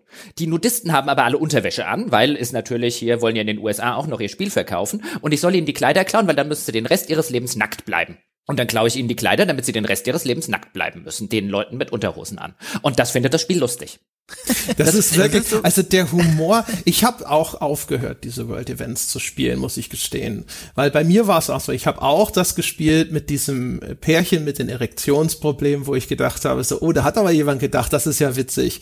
Und das ging aber auch so weiter. Dann gab's den äh, Baseballspieler des Mittelalters, mhm. ja, irgendwie, der hieß mhm. auch noch Slugger Uh, mit dem, dem mit, mit dem ich dann so einen Wettstreit machen musste, so nach dem Motto, guck mal hier, die Wikinger haben das Baseballspielen erfunden, nie. Und ähm, dann gab's den komischen Typen, der sein Haus mit Scheiße eingerieben hat, um irgendwie mhm. Giftpfeilspitzen herzustellen. Und es war lauter so peinlicher Humor. Und noch nicht mal in einer Art und Weise, wo ich gedacht habe, so, weil auch sowas kann ja, also, ich bin ja der Letzte, der äh, jetzt plumpen Humor rundheraus ablehnen würde, aber es war halt einfach nicht gut gemacht. Es gab ganz wenige Sachen, die waren ganz cool. Ich habe einmal irgendwo in der Walachei habe ich einen Krieger getroffen, dem steckte eine Axt im Kopf. Und das war, äh, das war eine super schöne Szene, weil du kannst, der ist quasi dem Tode geweiht und du kannst dir dann von ihm nochmal seine letzten Heldentaten erzählen lassen, solange du willst, bis du irgendwann entscheidest, jetzt kommt die Axt raus und dann stirbt er. Das war super schön. Aber das war die Mega-Ausnahme. Und der ganze Rest war alles trivial bis hin zu wirklich peinlich. Ja, peinlich, peinlich ist überwiegend bei dem, was ich jetzt gespielt habe. Also hier Full, Full Disclaimer, ich habe jetzt nach ein paar 40 Stunden, ich habe das nicht durchgespielt. Ich äh, investiere da nicht noch mal so viel Zeit. Also da ist mir meine Lebenszeit echt zu schade, ähm, weil man man hat das ja schon rausgehört. Also ich empfand das als das schlechteste Assassin's Creed aller Zeiten und das lustloseste AAA-Spiel seit Colonial Marines. Ähm, äh, aber es wird hinten raus ein bisschen, ein bisschen besser. Also ich hatte vorne raus auch noch solche Sachen wie ähm, die Frau, äh, der ich beim Furzen helfen musste, indem ich, indem ich ihr äh, äh, Eier von Schlangen gebracht habe und dann haben alle gestunken und meine Ivor hat gekotzt und ha ha ha ha ha, aber sie hat so schön gefurzt. Ähm, ich hatte so eine Nebenquest, wo auch irgendwie, wo es, wo es auch ums Kotzen geht, weil irgendwelche stinkenden Behälter irgendwo da standen, an denen jemand vorbei musste, der gestunken hat. Und ähm, es gab eine, die fand ich, die fand ich ganz, die war, die, die war eher nicht peinlicher Humor, sondern einfach peinlich, weil es sowas in so ein Spiel reingeschafft hat. Ich meine, das ist, sind so Sachen, wo man sich denkt, was hat da jemand gedacht? Da bin ich zwei Farmern über den Weg gelaufen, zwei Brüdern anscheinend, die sich um ihren Kornspeicher gestritten haben, ähm, weil der eine Bruder hat das Korn angebaut, der andere hat es verkauft und ähm, der eine war der Meinung, der der anbaut, der hat mehr Geld verdient. Und der andere war der Meinung, der der es äh, verkauft, hat mehr Geld verdient. Und dann habe ich versucht, zwischen denen zu vermitteln. Das hat aber nicht funktioniert. Und dann wollte die Quest von mir mehr oder weniger, das Einzige, was ich rausgefunden habe, um die zu beenden, war den Kornspeicher anzuzünden. Und dann haben sich alle gefreut, weil endlich das Objekt weg war, das zu Streit geführt hat. Und dann stand ich so da und dachte mir, eigentlich, Spiel, bist du so dumm, dass du es an dieser Stelle verdient hast, aufgehört zu werden. Also die, die Dissonanz zwischen Hauptmission, der ganzen in, insgesamten Geschichte, warum Alva eigentlich in England ist, zu den ganzen Weltereignissen, die ist wirklich krass. Man hat das Gefühl, das waren komplett unterschiedliche Writing-Teams oder das gleiche Writing-Team, das zu unterschiedlichen Uhrzeiten und Verfassungen äh, diese Texte geschrieben hat. Das ist wirklich krass. Ich habe dann eine Weile noch so versucht rauszufinden, was ist denn die Idee, dass die so humorig, ganz vorsichtig gesagt, gestaltet sind. Solche Überlegungen wie, na, vielleicht wollen die da so ein bisschen Alltagsleben zeigen, so womit nerven sich die Menschen rum, wenn mal hier nicht irgendwie um die König, um die Zukunft des Königreichs geht. Aber das ist alles so abstrus. Ich fand das ganz komisch. Es hat mich auch sehr, also befremdet und ich konnte da auch nicht, also konnte da nicht viel mitnehmen. Es gab eine, eine, da habe ich tatsächlich einmal herzhaft gelacht. Die werde, werde ich auch eine Weile nicht vergessen können. Ähm, da geht es um ein Brüderpaar, das äh, auch sich vorbereiten möchte auf einen Raubzug. Natürlich mal wieder wieder in den Nebenmissionen wird am meisten mit dem Wikinger-Klischee gespielt, finde ich, als noch viel mehr als in der Hauptmission. Äh, und äh, sie wollen sich vorbereiten auf einen Raubzug und dann äh, wollen sie als Trainingsobjekt die, das Haus ihrer Mutter auswählen und äh, sagen dann hier, äh, zünde doch mal das Dach an für uns und dann haben wir ein bisschen Druck und dann sind wir auch motiviert, in dieses Haus einzubrechen und es auszuräumen. Und das machen wir und dann gehen die beiden zur Haustür, während das Haus langsam zu brennen beginnt und dann merken sie, sie sind zu schwach, um die Tür einzurempeln. Und dann muss man als Spieler hintenrum in das Haus einsteigen und äh, versuchen die Tür zu öffnen und die bekommen von draußen immer mehr Panik und sagen, okay, da drin liegt noch die Axt von unserer Mutter. Wenn die verbrennt, kriegen wir richtig Ärger. Bitte hol die raus. Und dann gibt das Spiel einem so einen typischen Questmarker, wo finde ich diese Axt und dann suche ich danach und dann korrigieren die sich vor der Tür und sagen, ach nein, die liegt unterm Bett und dann geht man woanders in dem Raum hin, während alles um einen herum verbrennt und das war schon sehr lustig, aber das war halt eine von 100 oder so. Ja, aber auch, auch da, wie das Spiel, wie das Spiel in Kauf nimmt, dass es vollkommen seine Charaktere bricht an der Stelle. Also Voll, warum ja. soll Ivor sowas machen? Die hat vorher noch nicht mal eine Belohnung oder so versprochen bekommen. Also das ist überhaupt nicht die Ivor aus der aus den Hauptmissionen. Ich will aber der ähm, äh, äh, der Vollständigkeit halber auch noch zwei nennen, die ich äh, äh, schön fand die dann eher so ein bisschen äh, äh, weiter hinten rauskommen, also hinten raus in Anführungszeichen. Ähm, nämlich da gab es einmal eins, da hat ein kleines Mädchen äh, äh, hat sich dann für eine für eine Pferd wollte irgendwie ein Pferd rufen, aber das kam nicht in einer Stadt und das kam nicht und sie hielt sich aber doch für eine tolle Pferderuferin und sie hat doch da den tollen Pfiff von ihrem Vater gelernt und dann musste halt hingehen und musste halt das Pferd zu ihr hinreiten und dann freut sie sich, weil das Pferd gekommen ist und dann hüpft sie auf das dann hüpft sie auf ihr Pferd drauf, um wegzureiten und dann nachdem die Leute hinter ihr her äh, äh rennen, stellt sich raus, dass es überhaupt nicht ihr Pferd gewesen ist sondern du hast dir gerade geholfen, das Pferd zu klauen, was ich, was ich ganz nett gefunden habe. Und bei der anderen Quest habe ich ähm, eine Katze bekommen für mein Langschiff. Die liegt dann da auch oh, drin auch, und ja. macht sich's gemütlich. Das fand ich auch nett. Weißt du, das war halt mal so eine, wo ich mir gedacht habe, boah, also okay, nicht alle Quests vielleicht auf dem Level, dass ich eine Belohnung für mein Langschiff kriege und das ist wirklich nur eine optische Belohnung, aber das war die ein, also wirklich zusammen mit dem kleinen Mädchen, glaube ich, die einzige von diesen ganzen Quests und ich habe locker keine Ahnung, 50 von denen gemacht, die auch nur ansatzweise sowas war wie, es war wert, sie gemacht zu haben. War das die Quest, wo du die Katze zu der Frau zurückscheuchen musst? Zu dem kleinen Kind. Zu dem Kind? Diese weiße Gibt- Katze. Ich habe Nee, ich- Mission. Nee, nee, ich glaube, du, du, du meinst die mit den, äh, da relativ am Anfang, wo du die Katzen zurückscheuchen Ja, also da ist jemand, der die die die ruft ihre Katze, die scheiß Katze kommt nicht. Und ich glaube, ich habe das nicht hingekriegt. Nee, das Da ist nicht die. Du musstest irgendwie, Das ist eine andere. ich, ich hatte immer das Gefühl, okay, ich renne irgendwie auf die Katze zu und dann reagiert die auf mich und ich muss die wahrscheinlich zu dieser Figur hintreiben und es hat ums Verrecken nicht geklappt und weil das Spiel durchweg ziemlich buggy ist, habe ich irgendwann beschlossen, wahrscheinlich kaputt und hab's bleiben lassen. Ist auch, ist auch eine, eine, eine durchaus, äh, äh, durchaus wahrscheinliche Variante. Und um das nochmal ganz kurz äh, zu sagen an der Stelle, also diese, weil wir es vorher von den Gesichtsanimationen haben, generell, wenn wir damit so ein bisschen diesen, diesen Story-Teil vielleicht erstmal so ein bisschen, bisschen äh, äh, abschließen, ähm, generell hat das Problem halt, wenn, äh, das Spiel halt, wenn du zum Beispiel, was weiß ich, ein Red Dead Redemption 2 gespielt hast, ein Last of Us 2 gespielt hast, teilweise auch jetzt ein Final Fantasy 7 Remake bei mir. Ich habe das auch zuerst auf der PlayStation Pro gespielt, dann bin ich rüber geswitcht, ähm, noch äh, kurz vor der Aufnahme ist äh, meine PlayStation 5 gekommen. Können wir nachher noch ein bisschen, wenn wir so ein bisschen über Technik reden, genauer drauf eingehen. Aber auf der PlayStation Pro ist das nicht mal, also im Vergleich zu den genannten Spielen wirkt das wie ein Double-A-Spiel. Es ist natürlich kein Double-A-Spiel. Ähm, ähm, ich hoffe, meine Damen und Herren da draußen, Sie wissen, wie ich es meine. Also im, im Vergleich wirkt das gerade, was so Gesichtsanimationen angeht und was Beleuchtung angeht, so, so viel schlechter. Insbesondere auf der PlayStation Pro, wo ich jetzt diese genannten Spiele alle äh, äh, gespielt habe, um es miteinander zu vergleichen.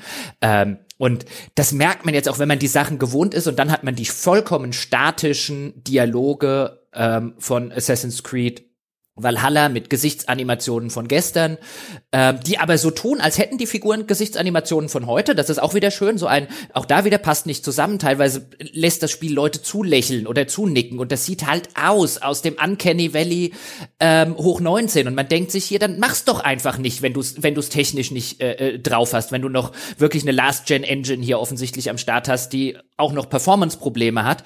Ach, das passt alles nicht zusammen. Also gerade da darf man unter gar keinen Umständen. Ich habe mich jetzt wirklich gefreut so auf das Next Gen Assassin's Creed. Nein, das ist kein Next Gen Assassin's Creed. Gut, es wussten alle, dass das das Cross-Gen Assassin's Creed wird, aber Ja, aber es ist auch kein Cross-Gen Assassin's Creed. Also es sieht, es sieht in allen Belangen schlechter aus als auf der PlayStation Pro als Red Dead Redemption 2. Und Red Dead Redemption 2 ist jetzt auch nicht das Neueste. Also wirklich deutlich, deutlich. ja, also ja, wenn wir schon mal bei dem Ding sind, dann bleiben wir halt dabei.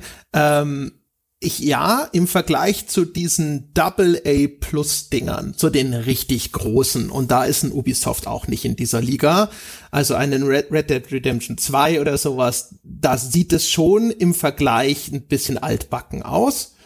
Ansonsten, Spider-Man sieht auch besser aus. Auf da der kann ich PS5. nichts zu sagen. Ähm, Nur kurz eingeworfen. im Vergleich jetzt zum Beispiel auch zu den vorigen Assassin's Creeds, da ist es zumindest nicht weit von entfernt. Ich fand es auch tatsächlich jetzt äh, in dieser Reihe Origins, Odyssey und Valhalla, fand ich das Valhalla am schwächsten, was aber auch daran liegen könnte, dass halt England nicht schöne sonnendurchflutete Mittelmeerküsten oder Wüsten darstellt. Aber das sieht schon auch manchmal richtig, richtig geil aus. Also es hat eine super Fernsicht und wenn du dann über die Länder schaust und die Sonne scheint und da ist Bodennebel auf den Hängen und so, das ist dann schon auch immer noch sehr, sehr optisch opulent. Aber du redest von der PC-Fassung, wahrscheinlich auf ziemlich Max gedreht. Also die, wie gesagt, die PS Pro, äh, die PS4 Pro sah nicht ansatzweise so aus, wie du es gerade. Die hat eine schöne Fernsicht, ja, das stimmt. Ansonsten ist das wirklich relativ, also na, entsetzlich wäre jetzt, aber viel, viel schlechter als erwartet. Auf der, auf der PlayStation Pro fand ich das. Das ist insbesondere die Beleuchtung ist, finde ich, eine Vollkatastrophe. Auch jetzt auf der PS5 ist die nicht so viel besser. Da sind viele andere Sachen besser. Also die PS4 Pro hat extreme Performance-Probleme bei mir gehabt. Ladezeiten aus der Hölle. Ähm, äh, das ist natürlich bei der PS5 jetzt mit SSD deutlich, deutlich besser, aber generell ist zum Beispiel sowas wie ein, also wenn das HDR hat, äh, das Spiel, dann habe ich es nicht gesehen. Ich bin ein großer HDR-Fan auf der PlayStation 4 Pro und ähm, äh, mit meinem Fernseher, aber das ist das schlecht, also von der Beleuchtung und so weiter, das schlechteste HDR-Spiel, was ich bislang gespielt habe. Also das ist für die PS4 Pro ähm, ein Graus optimiert und sonderlich toll ist die Beleuchtung und Co. auf der PlayStation 5 jetzt auch nicht. Also kann mag durchaus sein, weißt du, dass unsere Diskrepanz dadurch geschuldet ist, dass du halt einfach eine äh, äh, Grafikeffekte und so weiter hast, die ich halt einfach nicht hatte. Und gerade auf der PS4 Pro, wo ich jetzt die meiste Zeit gespielt habe, war das echt kein sonderlich hübsches Spiel. Möglich. Also es würde mich schon wundern, wenn die PS5 tatsächlich jetzt hinter dem PC irgendwie erheblich hinterherhinken würde. Ich weiß es nicht. Ähm, was die Beleuchtung und so angeht, ich finde halt, wenn schönes Wetter ist, ist, sieht das Spiel fantastisch aus. Dann hast du hier die Sonne, die dann vielleicht durch so einen Laubwald gefiltert wird und Wiesen und tolle Lichtstimmung und Nebeleffekte und Rauchsäulen in der Ferne oder Wolken und so. Wenn es zum Beispiel aber bedeckt ist, und das hat, ist aber, glaube ich, ein Problem, das hatten auch schon die beiden vorigen Assassin's Creed, wenn eben, wenn es bedeckt ist, dann ist die Beleuchtung auf einmal sofort komplett flat. Und natürlich hat so ein Open-World-Spiel jetzt nicht für jeden riesigen Hügel Englands oder so hochauflösende, extrem detaillierte Texturen oder sowas. Und dann sieht das teilweise extrem mickrig aus. Also wenn du irgendwo bist, so im, im Halbschatten oder sowas äh, und stehst vor so einer Felswand und so, dann kann es manchmal sehr grützig aussehen. Aber es kann halt auch echt von den, seinen Panoramen her oder auch manche so hochdetaillierte Holzschnitzereien in manchen Gebäuden und sowas, da kann es auch richtig geil aussehen. Kann ich nicht bestätigen. Also gerade die Pan ich hatte keine die Panoramen und so weiter. Aber wie gesagt, ich habe das meiste auf der PS4 äh, Pro gespielt. Und es kann auch durchaus sein, dass ich immer noch irgendeinen Fehler gemacht habe beim, beim Upgrade meiner Version, weil ich habe die PS4-Version gekauft und da war ein kostenloses Upgrade auf die PlayStation 5-Version dabei. Und jetzt, wie gesagt, gestern kam meine PlayStation 5, da habe ich es dann mal ausprobiert. So viel Zeit hatte ich dann nicht mehr. Und das war nach äh, Installieren und nach Runterladen und nach Aktivieren. Es kann durchaus sein, dass ich, äh, weil das, das Upgrade zu bekommen, das war eine äh, Viertelstunde Sucherei, wo das hier geht. Vielleicht habe ich da auch irgendeinen Fehler gemacht und da ist irgendwie, weil, es am Ende ich die PS4-Version gespielt. Das ist wirklich so schlimm versteckt in diesem Store äh, bei der PS5. Also das muss mir alles nochmal sehr genau angucken. Deswegen basiert jetzt erstmal alles, was ich hier sage, auf der, auf der PS4 Pro äh, Version, die wirklich echt nicht, nicht sonderlich schön ist. Das andere muss ich mir genauer angucken. Aber das hätte ich auch gedacht. Ich hätte jetzt gedacht, ich schieb die CD oder die, die Blu-ray ein in die PS5 und dann installiert er, was er halt auch schon von der PS4-Version auf der Blu-ray braucht, und dann lädt er sich den Rest runter, weil ist ja die PS5. Aber nee, du musst wirklich in einem Unter-Unter-Unter-Menü, musst du irgendwo noch einen PS5-Client irgendwie raussuchen, damit er den dann runterlädt. Das ist recht idiotisch. Wirklich ja, ganz komisch. Also unterm Strich, ich fand, es ist schon immer noch ein hübsches Spiel, aber man merkt, finde ich tatsächlich jetzt auch aufgrund der von dir genannten Titel, dass ausgerechnet die Open-World-Spezialisten von Ubisoft also langsam beginnen ins Hintertreffen zu geraten, was ja schon ganz interessant ist jetzt mit Blick auch auf die nächste Konsolengeneration. Da, da kommen alte Fragen wieder hoch, nämlich kann Ubisoft mittelfristig weiter mithalten oder sind sie dafür zu klein? Können sie einfach nicht in so viel reinbuttern, wie das andere Hersteller machen, wenn sie halt sowas wie einen Red Dead Redemption 2 daraus stellen.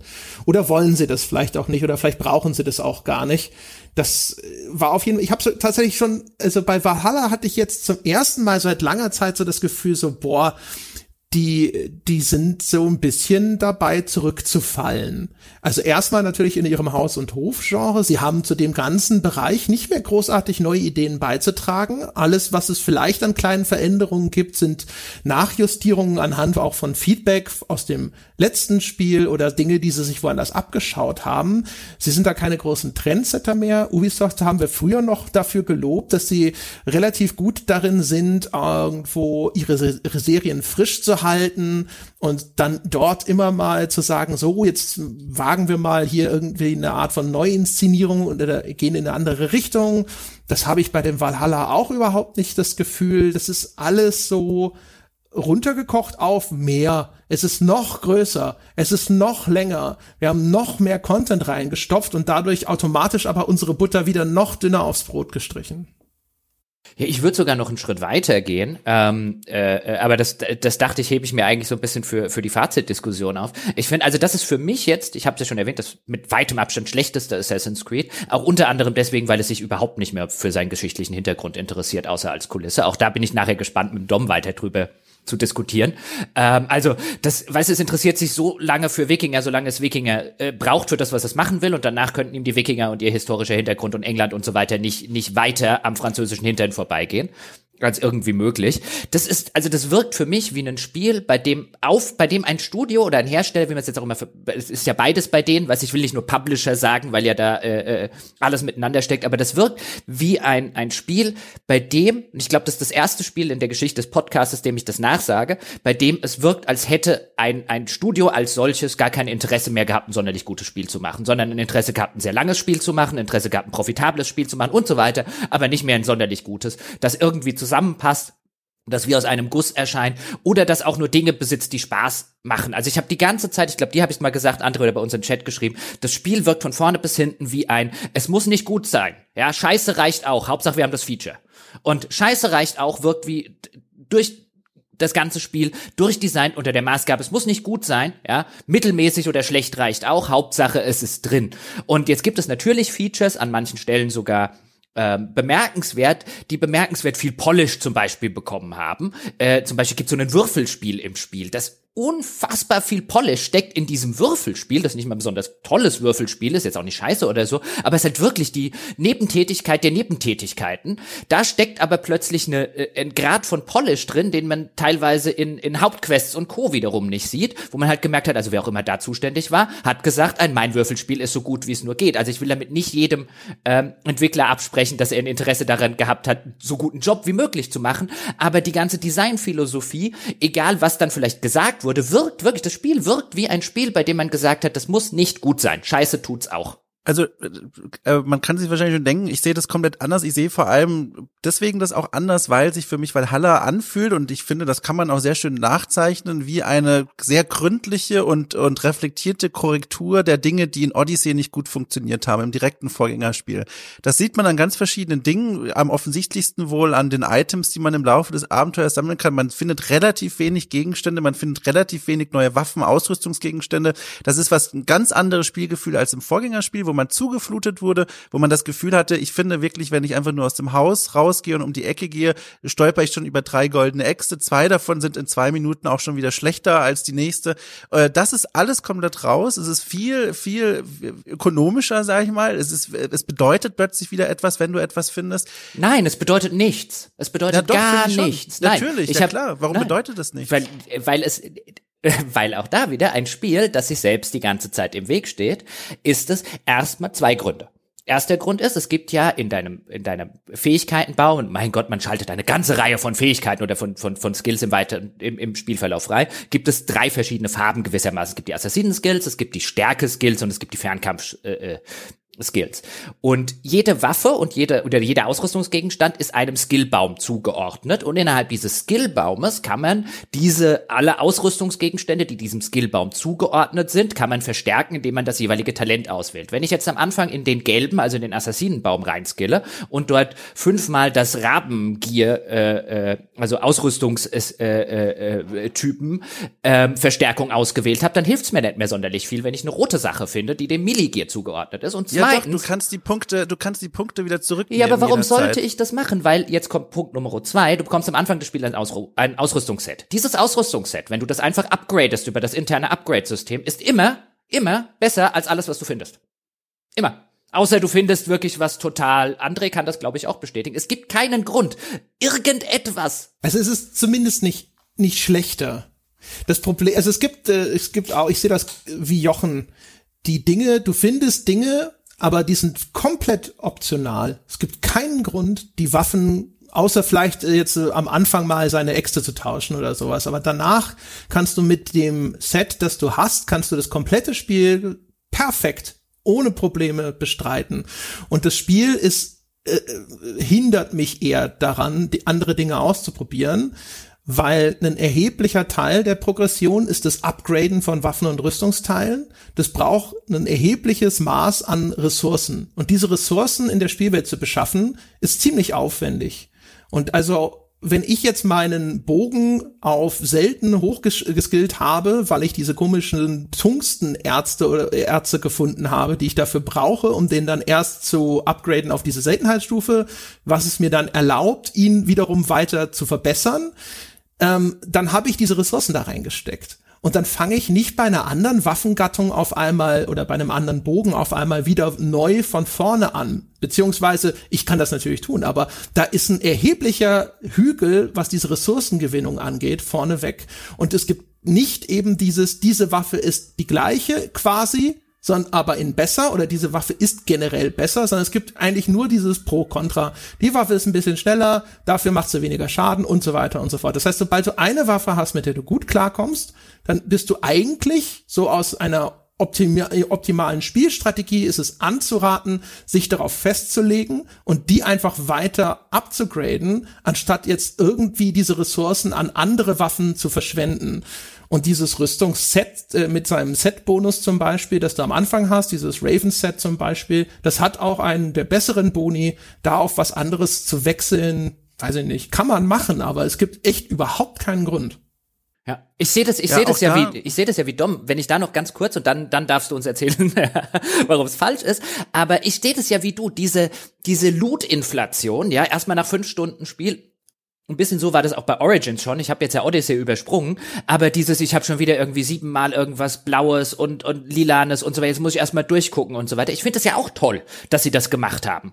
Ja, auch da wieder der Designansatz ist vernünftig und gut und er beißt sich völlig mit dem, wie dann tatsächlich die Systeme von jemand anderem umgesetzt wurden weil es gibt keinen guten Grund, das zu machen. Es hat sogar dahin geführt, dass ich irgendwann, wenn du nahe genug an die Points of Interest kommst, dann siehst du ja, was dort ist. Und wenn ich gesehen habe, oh, da sind äh, ab irgendeinem bestimmten Punkt, oder oh, ist äh, ein Ausrüstungsgegenstand, nö, da mache ich mir nicht die Mühe für. Für Ausrüstungsgegenstände brauche ich das nicht, weil ich krieg eh wieder nur irgendeinen Krempel, den ich jetzt mühsam hochleveln müsste, damit er am Ende genauso gut oder am Ende noch schlechter ist als den Kram, den ich eh schon habe.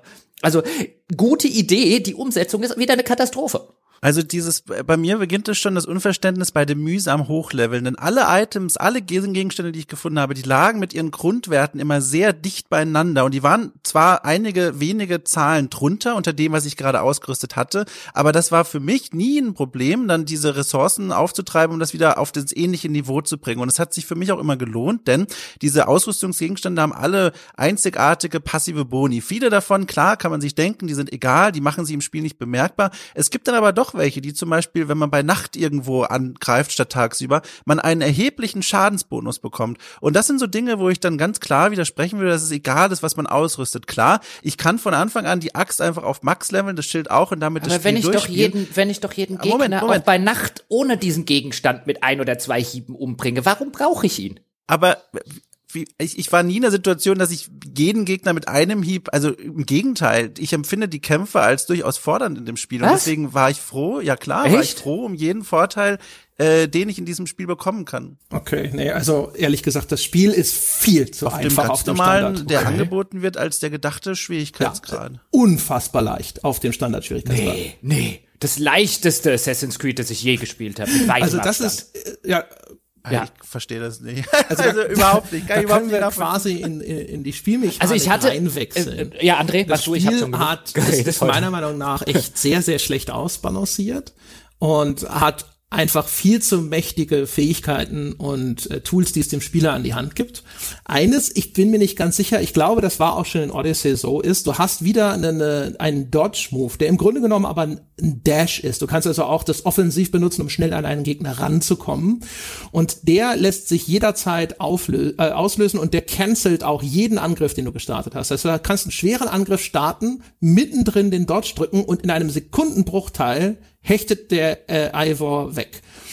Ähm, das macht dich unglaublich mobil in diesen Kämpfen und das macht das Ausweichen gegnerischer Angriffe extrem einfach schon mal grundlegend. Und das kannst du später auch noch erweitern durch eine Fähigkeit, die du freischaltest, dass ein erfolgreicher Dodge in letzter Minute diese Zeitlupe auslöst. Das gab's so oder so ähnlich auch schon in Odyssey.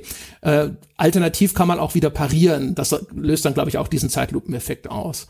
Das kombiniert im Nahkampf hat dazu geführt, dass ich eigentlich keine Probleme mehr hatte. Weil sobald du das Timing ein bisschen raus hast, wann du dich da wegmanövrierst, und es geht so schnell, du hast eine, eine so, so ein extrem schnelles Reaktionsvermögen dieser Spielfigur. Und dann sind diese Gegner gefangen in diesen wenigen Sekunden Zeitlupe und da kannst du sie völlig schadlos angreifen.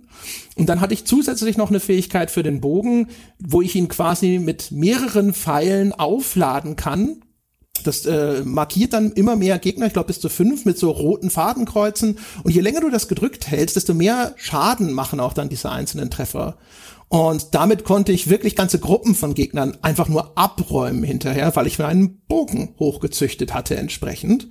Und das alles zusammen hat dazu geführt, dass das Spiel super einfach gewesen ist. Also der ohne diese Zeitlupenfunktion, nur mit dem Dodge, das wäre noch war noch einigermaßen heikel bei sowas wie ein paar Bossgegnern.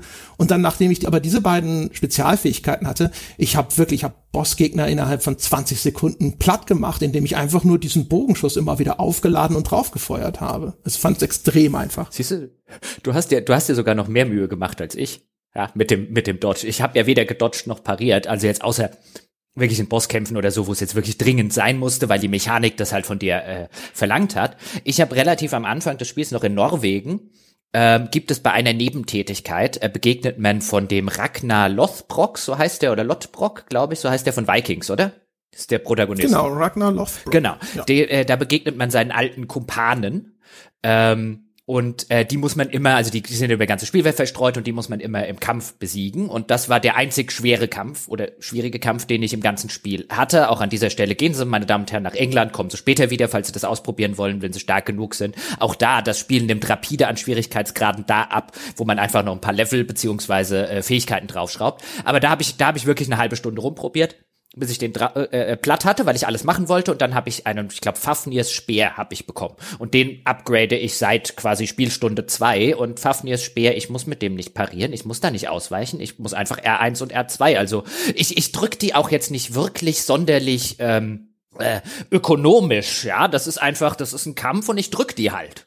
Und das reicht halt völlig, weil der Speer, wenn der geupgradet ist und mit L1 kann der dann noch so einen, so einen Spezial-Move, halt, äh, können Speere noch so einen Move machen, wo sie erst reinstechen in den Gegner und den Gegner beim Zurück äh, äh nochmal irgendwie Schaden machen. Das ist gegen Bosse, ist das der absolute Volltraum. Das heißt, wenn nicht gerade ein Bossgegner da ist, ähm, äh, dodge ich nicht und ich pariere nicht, sondern ich drücke L1 und R1. Also das ist, ich könnte auch genauso gut auf dem normalen Schwierigkeitsgrad könnten auch einfach alle Gegner umfallen, wenn sie mich sehen. Das würde mir tatsächlich noch Arbeit ersparen. Also ich kann mir diese, diese, diese so unterschiedlichen Spielerfahrungen nur dadurch erklären, dass ich vielleicht doch auf einem höher gespielt habe. Ich weiß es wirklich nicht. Ich, ich kann es anders mir nicht erklären, denn wenn es um Duelle geht, einer gegen einen, äh, vollkommen identische Erfahrung, ist easy. Man kriegt das Timing raus, man hat genug Werkzeuge damit umzugehen, ob man jetzt irgendwie die neue Waffe hat oder die von der ersten Spielstunde.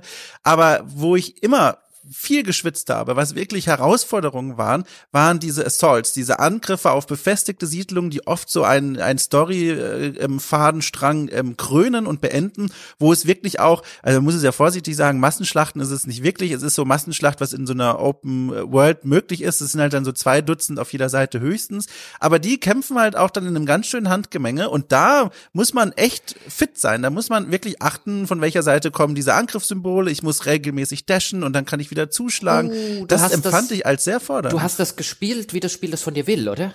Naja, ich hab's mal so gespielt, wie ich es halt wollte. Es geht also halt viel schneller, ja, wenn du, also was das Spiel eigentlich von dir will, in der Struktur ist, diese Angriffe, diese Burgbelagerungen sind halt, du musst erst durchs Burgtor und dann musst du durch den inneren Ring und dann noch durch den inneren Ring und musst halt immer die Tore mhm. aufkriegen und dazu hast du eine Befestigungsramme die, mit denen du Tore rammen kannst. Was viel, viel schneller geht, ist, du kletterst einfach über die Burgmauer und machst von innen das Tor auf. dann rennst du zum nächsten Tor, kletterst über die Burgmauer, machst von innen das Tor auf. Du musst nur die Tore aufmachen. Du musst da drin keinen besiegen. Ja, ja, genau, das habe ich auch gemacht, aber es gibt da einige äh, Kämpfe, der, wo du wirklich dann so die Ramme auch begleiten musst, quasi ein Stückchen. Also es gibt schon diese offenen Schlachten.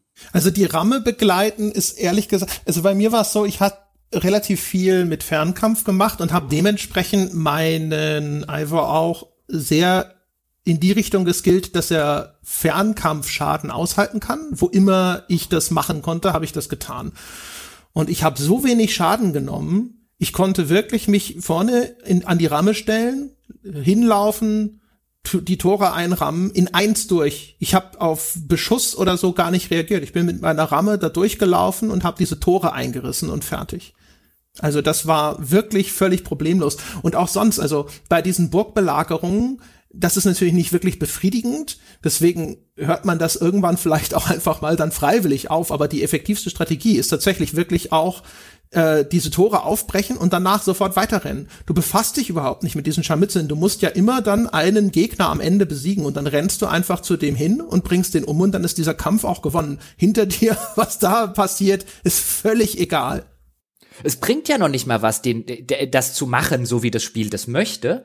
Auch da wieder, weißt du, steht sich das Spiel selbst im Weg, denn selbst so was Kleines wie Erfahrungspunkte. Du bekommst ja für jeden getöteten Gegner in der Regel Erfahrungspunkte. Ich glaube, zehn Stück sind das. Die später im weiteren Verlauf ist das nicht mehr sonderlich viel. Aber gerade in so einer Belagerungsstadt könnte man ja sagen, Kleinvieh macht auch Mist. Aber da kriegst du ja keine Erfahrungspunkte für die Gegner. Es ist wirklich, das Spiel liefert dir keinerlei einzigen mechanischen Anreiz, es so zu spielen, wie es gespielt werden möchte. Es ist unglaublich.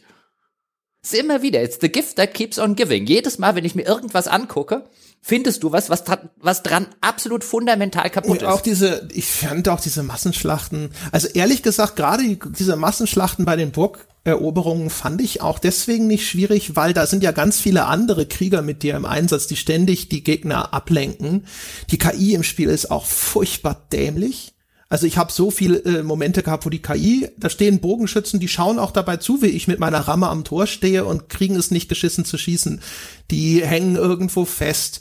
Äh, Krieger drehen mitten im Kampf, im Zweikampf mit mir ab und äh, greifen den anderen Gegner an und dann kann ich denen in den Rücken fallen und so weiter. Also die KI ist völlig überfordert mit dem, was da passiert. Ähm, und also auch auch wenn ich das so gespielt habe, wie offensichtlich vorgesehen, also indem ich dann wirklich versucht habe, da so eine Schneise zu schlagen, richtig die, äh, die Kräfte des Feindes in diesen Innenhöfen erstmal zu beseitigen, das, äh, das war nicht schwierig. Und ähm, ja, aber am Ende halt auch nicht befriedigend, weil du, das ist einfach nur diese Burgen sind dann halt eben wie so Zwiebelschalenprinzip so aufgebaut und dann musst du dich dann halt durch einen Layer nach dem anderen da so durchkämpfen und dann wechselt es mal und sagt so hier, hier brauchst du die Ramme und beim nächsten da, da musst du so eine explosive Tonvase dir holen und sie gegen diese Palisaden werfen, um die aus dem Weg zu sprengen und so. Das ist aber das ist am Anfang cool, aber das, das Spiel ist, hat ja, wie ich schon vorhin sagte, in diesem Mittelteil läuft es eine Zeit lang einfach immer auf so eine Burgeneroberung hinaus. Und wenn dann das sechste Mal in Folge gefühlt das Spiel wieder da in diese Richtung einbiegt und wieder die Animation kommt, wie Ivor vor dem Kampf meditiert und Leute sich Äxte zu werfen, während sie aufs Schlachtfeld marschieren, dann denkst du auch so, ja, okay, jetzt machen wir das mal ein bisschen, bisschen flotter, Leute, weil das habe ich schon oft genug gemacht, das gibt mir nichts.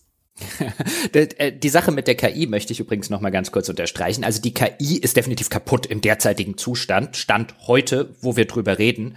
Ähm, ich kann mir auch nicht vorstellen, dass sie gewollt so ist. Auch das finde ich eine ganz interessante Sache, warum man das so selten liest. Also da übrigens mal ein ein Lob an die Kollegen von GamePro und GameStar, die äh, mithin die besten Tests dazu hatten, die ich bislang gelesen habe, die nämlich tatsächlich auf die Schwächen oder vielfach zumindest auf die auf die offensichtlich vorhandenen Schwächen äh, eingehen, wie jetzt zum Beispiel in dem Fall die KI. Die KI ist teilweise nicht mehr existent muss man ehrlich sagen. Also mal abgesehen davon, von dass der Gegner kommt und angreift. Es gibt ja eine ganze Reihe von Spezialgegnern, die dann meistens mehr Hitpoints haben und mehr Schaden austeilen. Und einige von denen sind jetzt zumindest auf der PlayStation 4 Pro Version, die ich gespielt habe, schlichtweg kaputt. Also die machen ihren Spezial-Move mal, wenn überhaupt, und ansonsten lassen die sich halt einfach abschlachten wie Lämmer. Sie haben halt manchmal ein Schild in der Hand, also muss man erst mit einem schweren Angriff das Schild brechen, bevor man sie abschlachten kann wie Lämmer.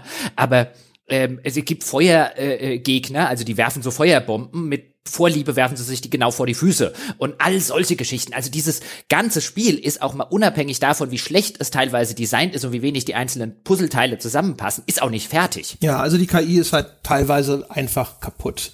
Und nicht nur in den Kämpfen, sondern insbesondere zum Beispiel Wegfindung wenn du mit dem Boot unterwegs bist, dann gibt es die Möglichkeit, theoretisch deinem Boot zu sagen, es solle bitte einfach dem Flusslauf folgen. Wie oft das scheiß Boot dann einfach mal irgendwo auf Grund läuft, ist hm. unfassbar. Hattest du auch Captain Smith als Kapitän? In der Titanic, ja, er läuft gern mal irgendwo dran. Das war wirklich unglaublich, ja. Du denkst da so, ah, jetzt drücke ich hier ne, Flusslauf folgen. Du kannst auch sagen, fahr zum Questmarker und dann kann ich mich zurücklehnen und dem Boot zuschauen. Dann siehst du, wie dein Boot irgendwie fünfmal an der gleichen Kurve scheitert. Es das rammt andere Boote und bleibt dann einfach stehen. Äh, die nominell können die singen, so wie bei Assassin's Creed Black Flag. Ist nicht ganz so schön wie die Chanties dort, aber immerhin. Ähm, bei mir war das ab und zu kaputt. Dann singen die Schweine einfach nicht mehr, geht nicht mehr. Du kannst das Boot rufen, wenn du am Wasser bist, mit so einer Funktion aus so einem Radialmenü. Da kommt das Boot manchmal einfach gar nicht oder erst nach einer Zeit. Manchmal ploppt es mitten äh, in dein Sichtfeld oder manchmal fährt es auch wirklich so, wie es vorgesehen ist, wahrscheinlich einfach so rechts ins Bild rein, weil die Kamera vorher den Alver zeigt. Ähm, äh, die, die Pferde, äh, die auch auf der Straße diese Funktion haben, die rennen manchmal völlig falsch. Die Boote nehmen auch Routen, die völlig absurd sind teilweise. Das Pferd sagt mir gerne, da gibt's gar keinen Weg dorthin, obwohl dort eine Straße hinführt, auf der wir gerade äh, hingeritten sind. Also es sind, es sind wirklich ganz, ganz, ganz viele Bugs in dem Spiel. Zwischensequenzen, wo auf einmal Objekte ins Bild reinploppen. Ach, hattest du am PC auch, okay. Ja, ich ja. dachte, das wäre ein Playstation. -Problem. Nee, nee, nee, nee. Das sind halt einfach wirklich, das sind, das ist, das ist teilweise ist es halt wirklich sehr buggy. Also das ist so ein bisschen, äh, die Erinnerungen werden wach an Assassin's Creed Unity. Das war ja auch das Cross-Gen Assassin's Creed damals. Es hatte in Teilen, also was diese Grafikbugs angeht, war Unity sicherlich deutlich schlimmer.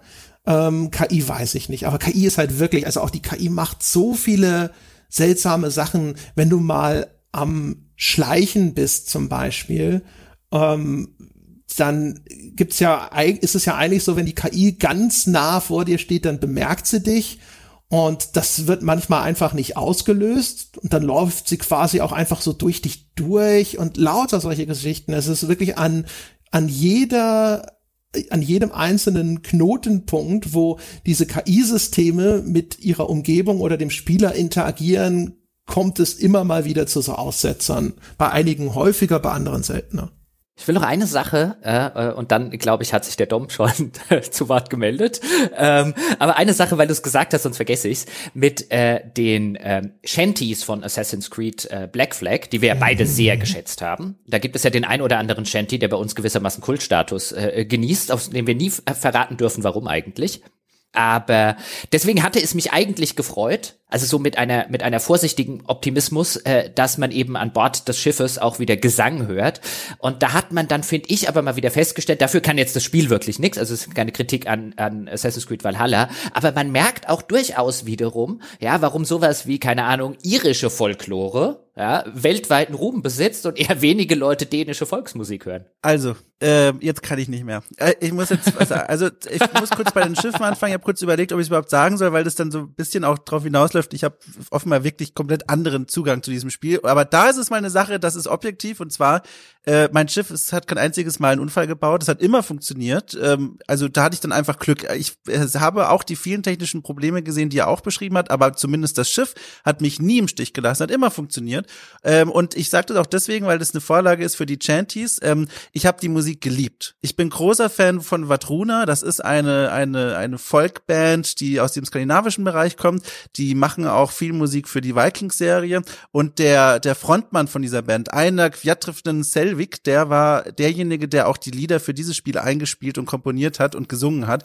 Und es ist ganz fantastisch. Das finde ich, ist für mich persönlich, und jetzt sind wir wieder in der Welt der Subjektivität, ähm, viel, viel, viel besser als diese Chanties, die mich einfach nur genervt haben aus den Vorgängerspielen. Das war eine Musik, wo ich gedacht habe, das ist total geil. Ich habe dann das Boot fahren lassen, das mich, wie gesagt, immer ähm, zum Ziel geführt hat, habe dann in diese Cinema-Kamera umgeschaltet, dass man machen kann. Und dann sieht man so aus wechselnden Kameraperspektiven äh, das Schiff da durch diese englischen Kanäle fahren. Und das war so schön. Das hat mir großen, großen Spaß gemacht. Cool.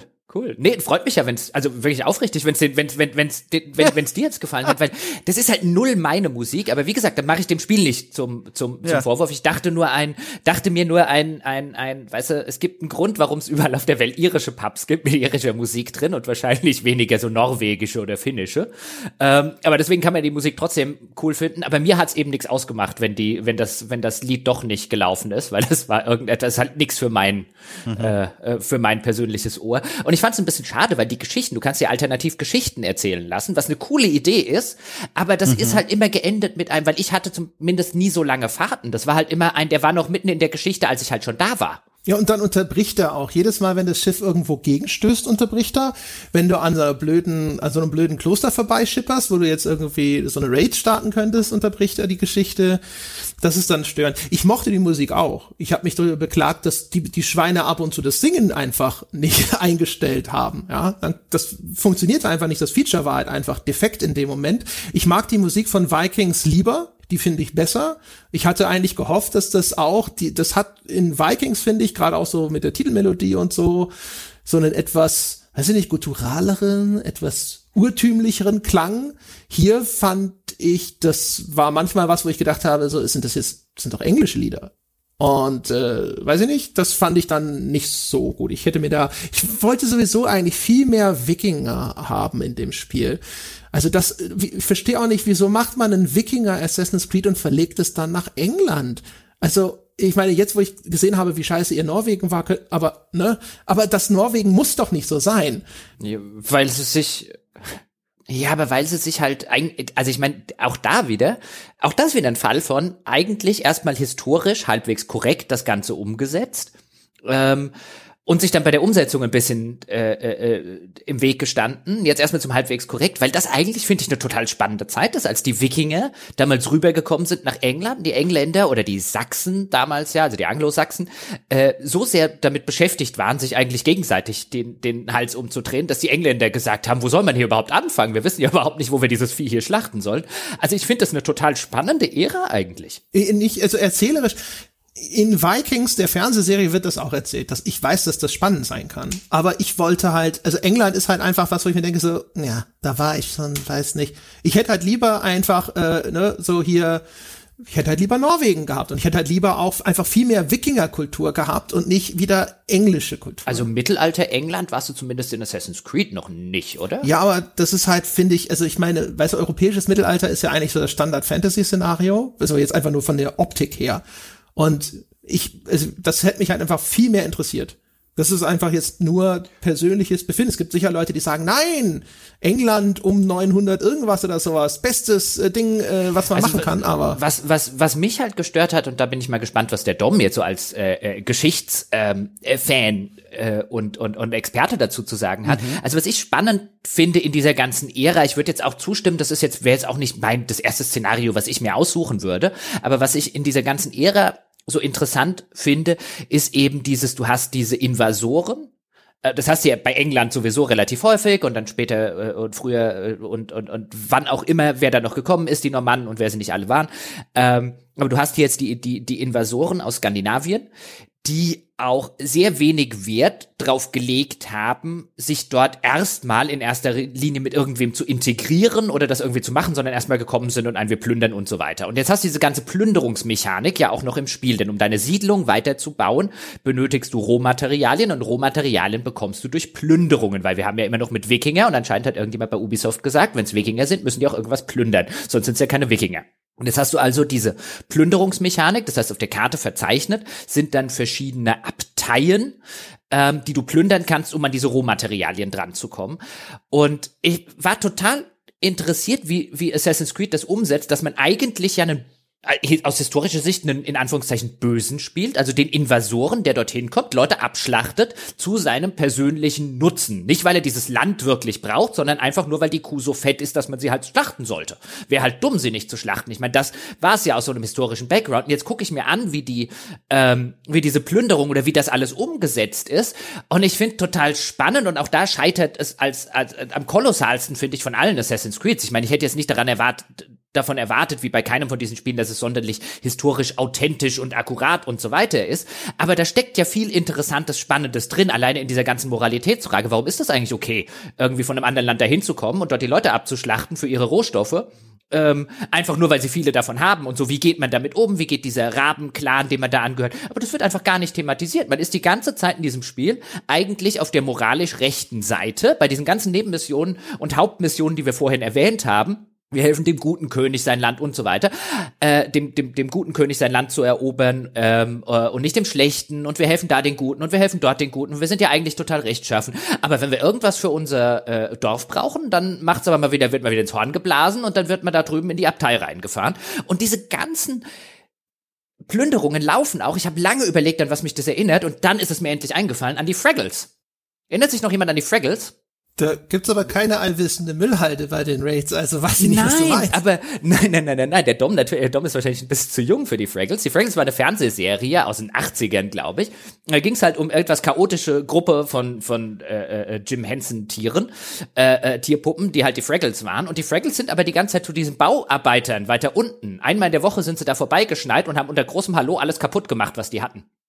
Und dann sind wir zurückgerannt. Und daran erinnere mich die Plünderung, weil dann bläst Ivor an ihrem Langschiff ins Horn, ja, dann stürmt mein Wikinger-Trupp einmal da rein. Zivilisten und so weiter werden natürlich nicht angegriffen. Wenn du Zivilisten angreifst, warnt dich das Spiel sofort, Achtung, hier wirst du desynchronisiert, also es gibt ein Game Over und Zivilisten umbringst. Aber du Gott sei Dank hat er, drei Bitte? Stück, drei Stück hast du gut. Und wenn du okay, drei Stück hast du gut aus Versehen. Wenn du Ja, kann ja mal. Ich hab, also ne, rein zufällig weiß ich das. Ja. Wenn du zwischendrin immer eine kleine Pause machst, dann geht da schon was. So, also dann meine Fraggles, dann fallen dann äh, drüber her über diese Abtei, ja, die ja Gott sei Dank, sonst müssten wir am Ende noch Zivilisten oder Mönche umbringen, die ja Gott sei Dank auch immer einen äh, Trupp aus Soldaten hat und die umzubringen aus völlig aus völlig fadenscheinigen Gründen, bloß weil man die Materialien braucht, ist natürlich okay, nur Zivilisten umbringen ist nicht okay, aber aus Versehen, wer eine Rüstung anhat, der ist Fair Game, ja, dann metzelst du die alle nieder, dann plünderst du die Abtei aus und dann gehst du wieder. Und dann machst du das bei der nächsten Abtei wieder. Und ich finde das, also Dom, ich weiß nicht, wie, wie, wie ging's dir? Also ich, ich, ich, das war wie Playmobil oder so. Das ist so albern. Ja, also diese Blünder, Blünderzüge, die muss man so mal als, als extra Ding, glaube ich, gleich besprechen, weil die stechen da echt hervor, wie, weiß ich nicht, die Tomate im Blumenbeet. Das ist irgendwie so, das ist so ein ganz eigenes Ding, dazu gleich. Ich finde aber grundsätzlich dieses Setting gehöre ich auch zu den Menschen, die das super spannend finden, weil das ist ja auch nicht mehr die erste, sage ich mal, Siedlungswelle, die es ja auch historisch gab, bei denen wir mitmachen, sondern wir gehen ja quasi nach England im Spiel, als dort schon nicht nur Nester gemacht wurden, sondern auch schon wieder einige Nester zerstört wurden. Also da gibt es schon eine Vorgeschichte.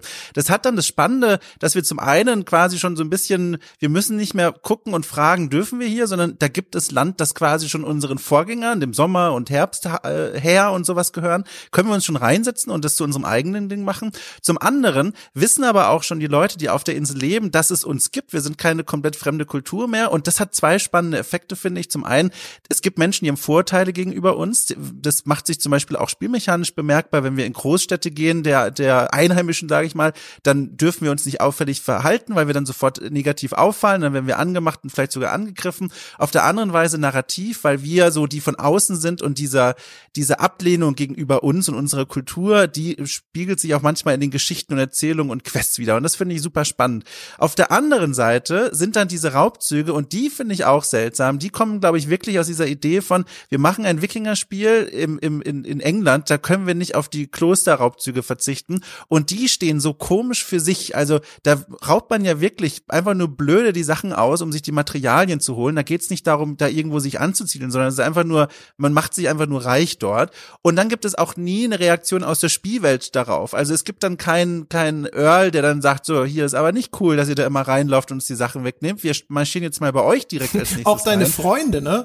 Du, wenn die Klöster dann noch stehen, du hast gerade Frieden geschlossen mit dem und der hat dir den, den Armreif der Freundschaft überreicht Ja, und genau. kannst dann rausgehen, zu ihm aus seiner Tür rausgehen und direkt rüber zum Kloster und dann so, uh, Ja, genau, das, das meine ich. Das, das, da könnte man ja wunderschöne Dynamiken draus stricken, dass man dieses Bündnis schließt und wenn man jetzt dann anfängt, weiterhin auf dessen Gebiet zu plündern, dass der dann sagt, nö, könntest du vergessen, war alles umsonst oder was, keine Ahnung. Aber da kann man ja dynamische Systeme drauf aufbauen. Und das ist hier alles nicht. Und da finde ich das auch so ein bisschen hohl. Das ist so ein Fall von, da darf man gar nicht so lange drüber nachdenken, was man da eigentlich macht, weil das ergibt halt so eingebettet in diesen ganzen anderen Rest, den ich toll finde, so gar keinen Sinn. Ja, es ist halt auch noch, ich finde halt, also jetzt nicht zu hoch hängen oder so, aber ich finde das halt auch noch, äh, wenn du es dann schon so einbaust, dann musst du dir auch die Frage, finde ich, gefallen lassen, warum zur Hölle du das dann so verharmlost. Weil ich meine, wir reden ja über Raubzüge, in denen wurde, und das kann man jetzt zumindest den Fernsehserien, die ich jetzt in der Hinsicht gesehen habe, ob das Last Kingdom schon in der ersten Folge war oder auch Vikings oder so, die haben zumindest nicht verharmlost, was dort passiert ist, sondern die haben das thematisiert. Da ist, sind die dann halt drüber hergefallen. Da wurde halt gebrandschatzt, gemordet, gefoltert, vergewaltigt und so weiter. Jetzt sage ich nicht ein, ich will Assassin's Creed Vergewaltigung oder so irgendwas, aber überhaupt mal diese Referenz. Aber was haben wir? Stattdessen, was wir bei den ganzen, was es wird die ganze Zeit mit einem Netflix äh, Vikings verglichen oder es wird die ganze Zeit mit einem Last Kingdom verglichen und dann sitze ich hier bei sowas davor und dann denke ich mir, am Arsch ist das auch nur ansatzweise vergleichbar. Die Fernsehserien haben mal wieder Mumm, nämlich solche Themen zumindest themati zu thematisieren wie Folter, Brandschatzen, Morden und Vergewaltigungen, wo das Spiel mir wieder die Disney-Variante davon liefert. Und äh, wann ist denn der Punkt erreicht, wo wir endlich mal sagen, fuck, nein, können wir mal bitte aufhören, immer die, die, die, die Disney-Variante zu kriegen und gleichzeitig zu wollen, dass Spiele ernst genommen werden. So geht's halt nicht. Dann entweder du machst sowas, dann machst halt vernünftig oder du lässt es halt fucking nochmal bleiben. Also das ist halt wieder was, was mich ja, echt ärgert. ja, äh, selbe Stimmung hatte ich übrigens auch bei Anno 1800. Genau dieselbe Fragestellung, Jochen. Ich würde allerdings sagen, dass anno 1800 ähm, äh, zu einem erheblichen Teil, ich weiß nicht, ist der Mailback schon erschienen, der sich auch mit der Frage unter anderem beschäftigt, aber da würde ich sagen, ein, können wir die Diskussion führen, die wäre hier nur falsch, ähm, aber dann würde ich sagen, ein, reden wir über eine völlig andere Sorte Spiel nämlich eine Sorte, es ist was völlig anderes, ob ich zum Beispiel ein Thema wie Sklaverei in einem Wirtschaftssimulationsspiel ausklammere, und da können wir gerne darüber reden, ob es gut ist, schlecht ist, ob man das sollte, ob man das nicht sollte, oder ob ich in einem Action-Adventure-Spiel, das sich auch noch explizit an historische Hintergründe richtet, in einer Serie, die sich immer sehr dafür gerühmt hat, dass sie Geschichte spielbar macht, ein einen Raubzug darstelle, den allerdings darstelle, als wären es die Fraggles und nicht tatsächlich die Wikinger. Ja, ja, also äh, hast du auch vollkommen recht. Das ist eine Diskussion, die kann man, sollte man jetzt vielleicht nicht in dem Rahmen führen, aber es ist ja trotzdem, du sagst das richtig, eine spannende Frage, die man sich stellen kann. Warum wird das nicht gemacht? Es wird ja von Ivar sogar so ein bisschen aufgenommen, äh, nicht zu dem Anlass der, der Klösterplündereien, sondern in anderen Missionen, wo es auch theoretisch passieren könnte, dass Zivilisten zu Schaden kommen, bei Überraschungsangriffen oder so. Da sagt er dann sogar mal ganz explizit so, lasst die Zivilisten laufen, mit denen haben wir hier keinen Quarrel. Also die, die haben nichts mit unseren Konflikten zu tun. Man könnte meinen, das ist auch im Hinterkopf, wenn er die Klöster überfällt, aber ganz ehrlich, das ist natürlich dann für die Spielbarmachung weichgespült. Und da finde ich auch wirklich spannend, sich mal Gedanken drüber zu machen, wollen wir das, können wir das, äh, warum ist das so? Bei Assassin's Creed, das ja also wer, das kennt, es gibt ja diesen äh, YouTube-Kanal Honest Trailers und am Ende von so einem Honest-Trailer ersetzen sie dann meistens den Filmtitel, ja, durch irgendeinen sprechendes, einen sprechenden Begriff. Und gäbe es einen Honest-Trailer zu Assassin's Creed Valhalla, dann käme halt am Schluss sowas wie 100 Hour Viking Power Fantasy. Und in dem Rahmen finde ich es genauso legitim, das auszuklammern, wie ich es bei Anno 1800 legitim finde, die Sklaverei auszuklammern. Das heißt nicht, dass es äh, dass es nicht vielleicht interessanter gewesen wäre, hätten sie das gemacht oder sonst irgendwas. Ich muss gestehen, ich mochte diese Klosterüberfälle sogar ganz gerne, so wie ich insgesamt den äh, systemischen Anteil von äh, Valhalla fast besser fand, weil ich nicht zugesülzt wurde, sondern ich konnte halt direkt in das Gameplay einsteigen. Und obwohl ich jetzt, also es klang jetzt sicherlich erstmal bislang alles sehr negativ, was wir zu dem Gameplay gesagt haben, insbesondere, dass das vielleicht zu einfach ist, aber wenn man es eben als so eine Wikinger Power Fantasy spielt, ähm, dann finde ich halt, das ist dann halt gerade cool. Ich tucker da mit meinem Schiffchen irgendwo den Kanal runter, ist irgendwo ein Kloster und dann sitze ich da und denke mir so, ach ja, die kriegen jetzt mal auf die Backen. Und dann wird da angelegt und dann rennt die ganze Meute da einmal quer durch und wir metzeln alles nieder und nehmen alles mit und dann fahren wir einfach weiter. Und keiner sitzt da und verwickelt mich in irgendwelche Dialoge, wo sie Dinge sagen, die mich langweilen oder die mich ärgern, weil sie doof geschrieben sind oder weil die Figuren sich komisch hampelmannartig bewegen oder weil es schon wieder vorhersehbar in die genau die gleiche Erzählung reinmündet nach dem Motto, und jetzt musst du aber den Gegner schwächen und da gehst du jetzt an diese drei Punkte und dann verbrennst du einmal Waren, das andere Mal bringst du wieder Leute um und sonst was. Sondern hier war einfach nur rumfahren, äh, überfallen und fertig. Und das hat für mich gut funktioniert. Und das Gameplay, auch wenn es dadurch, dass es so leicht und so mühelos von der Hand ging, war das hinterher dann echt so ein Schaulaufen von verschiedenen Abilities. Einfach hier, zack, zack, zack, Headshot, Headshot, Headshot mit dem Bogen und dann bin ich hier durch und dann, da kämpft gerade einer von meinen Leuten, dann gehe ich mal kurz mit der Axt vorbei, dann hat er auch ein leichteres Leben. Das war eigentlich alles cool. Das hat mir immer ganz gut gefallen und äh, ob die ob der historischen Akkuratesse oder äh, wie wie wie gut das jetzt passt das, der ganze Rest war so ein Kauderwelsch dass ich darauf jetzt an der Stelle gar ne keinen Wert mehr gelegt habe ja, aber das ist äh, deswegen, das ist ja auch ist ja auch legitim. Es gibt ja auch offensichtlich Menschen, denen das, äh, denen das alles oder auch das Gesamtpaket Spaß macht, den Dom zum Beispiel. Und auch das ist ja okay. Ähm, und ich verstehe insbesondere, wenn du sagst, ein, ich fand auch immer das Spiel jetzt am stärksten, wenn es mich in halbwegs interessante, selbst wenn sie nicht anspruchsvoll waren, Gameplay-Loops entlassen hat, ohne mir die ganze Zeit mit Gesülze auf den Nerv zu gehen. Also da ist es auch am besten. Ähm, aber ich finde halt, ich spiele Assassin's Creed nicht, um irgendwie 80 Stunden Wikinger Power Fantasy zu haben. Also ich finde Assassin's Creed und da, da schließt sich jetzt bei mir so die Argumentation, warum es auch noch als Assassin's Creed versagt und letztlich, also die Serie ist tot, ja, wirf sie weg, Jim.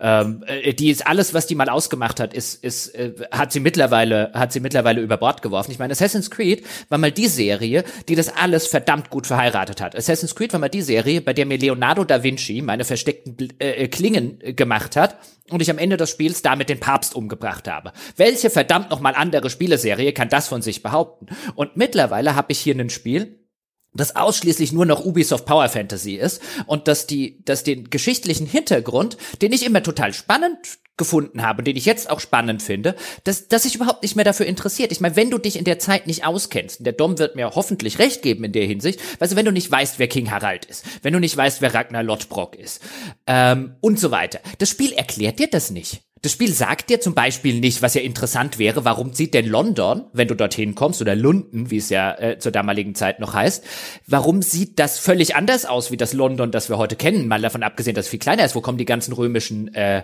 äh, römischen Sachen her und warum stehen die da heute nicht mehr? Dafür gibt's ja alle Gründe. Dann lockt dich das Spiel mal in, für einen Nebenabschnitt nach Winland, was man sich jetzt nicht verwechseln sollte mit Finnland, sondern ähm, was so eine Art mythische, in Fragezeichen historische Fragezeichen äh, äh, Land beziehungsweise Insel ist, die ein irischer Heiliger namens St. Brendan irgendwann mal entdeckt haben möchte, von dem lange schon überlegt wird, ist das Amerika, also waren die Wikinger in den USA, wo jahrelang die Historiker gesagt haben, nee, das ist unmöglich. Jetzt hat es vor nicht allzu langer Zeit jemand geschafft, dort mit einem Wikingerboot hinzufahren, um zu zeigen, doch, es geht geht.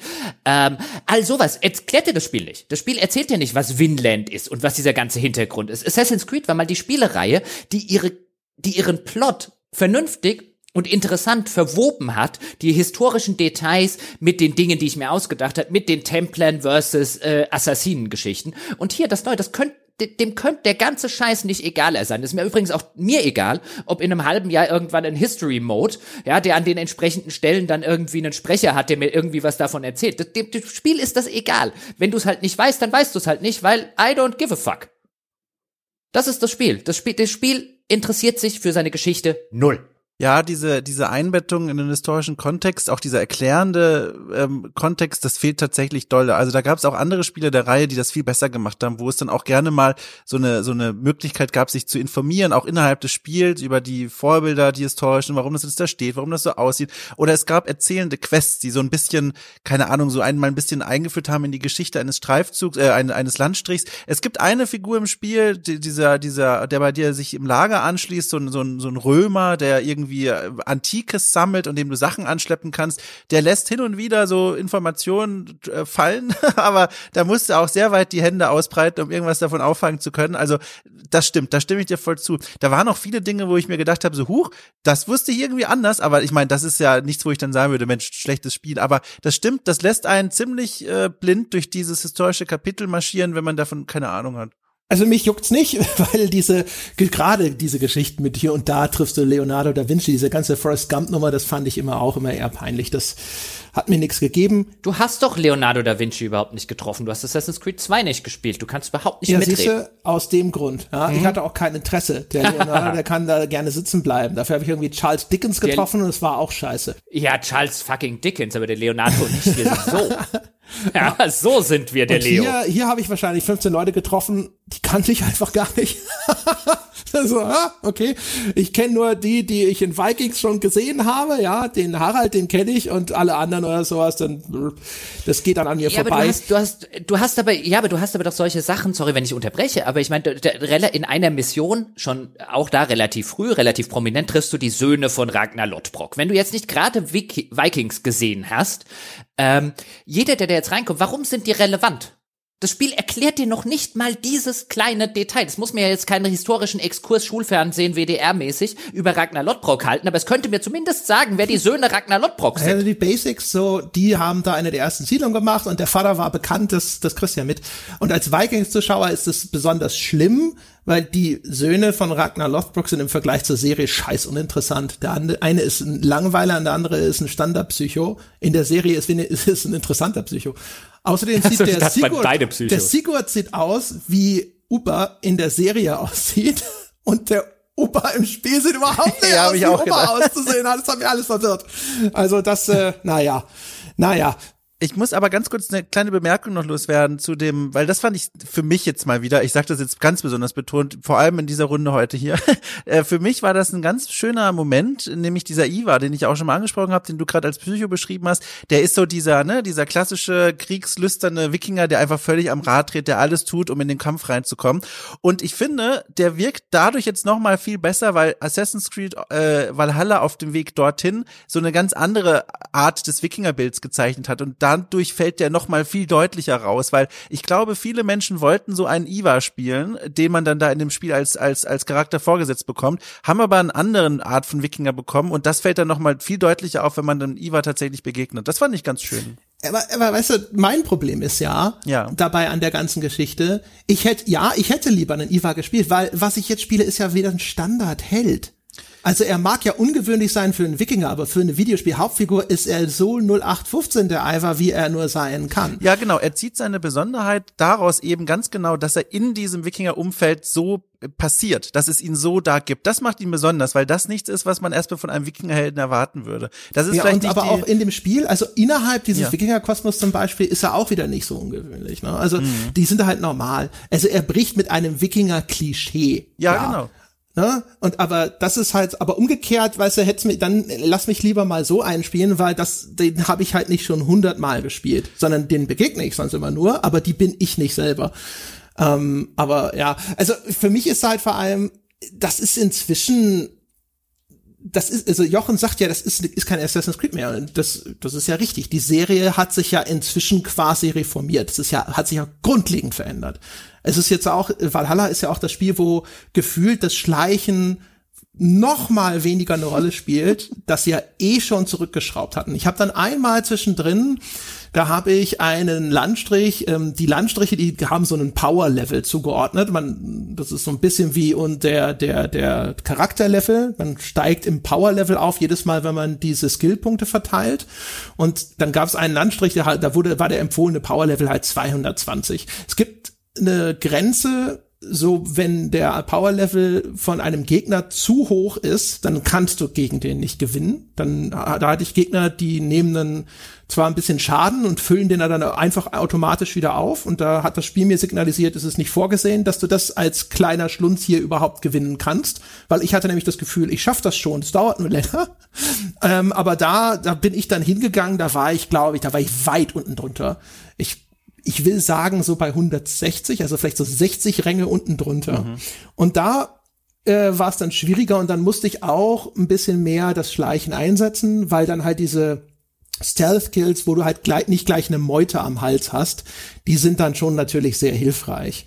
Aber ansonsten ist das ja extrem zurückgefahren inzwischen in der Reihe heutzutage. Und die ist, also die ist ja insgesamt quasi, hat die sich ja ganz grundlegend gewandelt. Und ich finde halt auch dieses, dieser ganze historische Aspekt, das ist auch einfach nicht mehr das, was die Reihe machen will. Ich habe das Gefühl, das ist inzwischen eher Fantasy mit diesen leichten Anleihen an historischen Szenarien. Also was das Schleichen angeht, ich traue es mich ja kaum zu sagen, aber ausgehend von dem, was ich vorhin gemeint habe, dass für mich die Kämpfe teilweise sehr anstrengend waren, habe ich viele Missionen Schleichen begangen und habe mich sehr darüber gefreut im Vergleich zu Odyssey im Vorgängerspiel, dass ich das Gefühl hatte, jetzt auch mal wieder Städte zu bekommen und Level zu bekommen, die das auch unterstützen. Also es gibt immer wieder Möglichkeiten, auch dann sich zu verstecken, über Leuten herumzulaufen. Das habe ich dann ausgenutzt und vielleicht dann, um es einfach so zu sagen, man kann das auch machen und es funktioniert. Im Vorgängerspiel hatte ich da eigentlich gar keinen Grund gesehen, das zu machen und auch wenig Angebote dafür bekommen. Ob jetzt Echt? ich hatte in meiner Erinnerung ja? wurde das in Odyssey viel schärfer von mir eingefordert. Echt? Und hier, aber es liegt vielleicht auch einfach daran, dass ich so überhaupt kein Problem hatte mit dem offenen Kampf. Mhm. Und das ging dann natürlich auch flotter. Es gab doch gab doch meines Wissens nach in Odyssey nicht mal mehr die, die, die versteckten Klingen. So wenig war das Assassin's Creed. Doch, doch, also, also ja gut, also ich weiß nicht, ob es die versteckten Klingen noch gab, aber es gab schon einfach diesen Stealth-Kill-Angriff. Und das war auch wie hier besonders schwere Gegner, äh, wobei ich weiß gar nicht, ob jetzt ist es ja so, bei den besonders schweren Gegnern, dann kommt so ein Minigame, ne, so eine Reaktionsprobe und dann ist es auch ein One-Shot-Kill, wenn du das bestehst. Das weiß ich nicht. In Odyssey war es, glaube ich, so, dass halt, dann hast du einfach nur die, die halbe Energieleiste weggemacht, Genau. wenn der zu hochlevelig war, ne? Genau, und hast damit quasi dir einen, einen Vorteil im Kampf verschafft. Und das war immer dann so, Genau. deswegen komme ich dazu, das war immer so für mich der gefühlte Schwerpunkt, weil alles, was du machst, ist eigentlich nur, um dir den offenen Kampf, der unvermeidbar erscheint, zu erleichtern. Und das habe ich jetzt äh, die Erfahrung gemacht, zumindest, also kann man es ja so formulieren wenigstens, damit es nicht in so einem krassen Gegensatz zu euch steht. Das Spiel bietet meiner Erfahrung schon durchaus an, man kann die Devil so durchschreiten, ob man es machen muss, kann man dann selber entscheiden, aber immerhin wird's angeboten. Und das ist eine Verbesserung zum Vorgängerspiel in meinen Augen. Ja, also ich meine, die haben ja immerhin einen großen Kritikpunkt beseitigt, nämlich dieses Rubberbanding von den Gegnerleveln ist ja raus. Da haben ja viele gekotzt beim letzten Teil und jetzt ist es halt dann umgekehrt so, wenn du das machst wie ich und du gehst in eine dieser schwereren Landstriche vorher und dann levelst du da auch noch mal hoch und dann gehst du in einen anderen zurück, der noch offen ist, dann flügst du da halt einfach durch wie der Berserker, ja.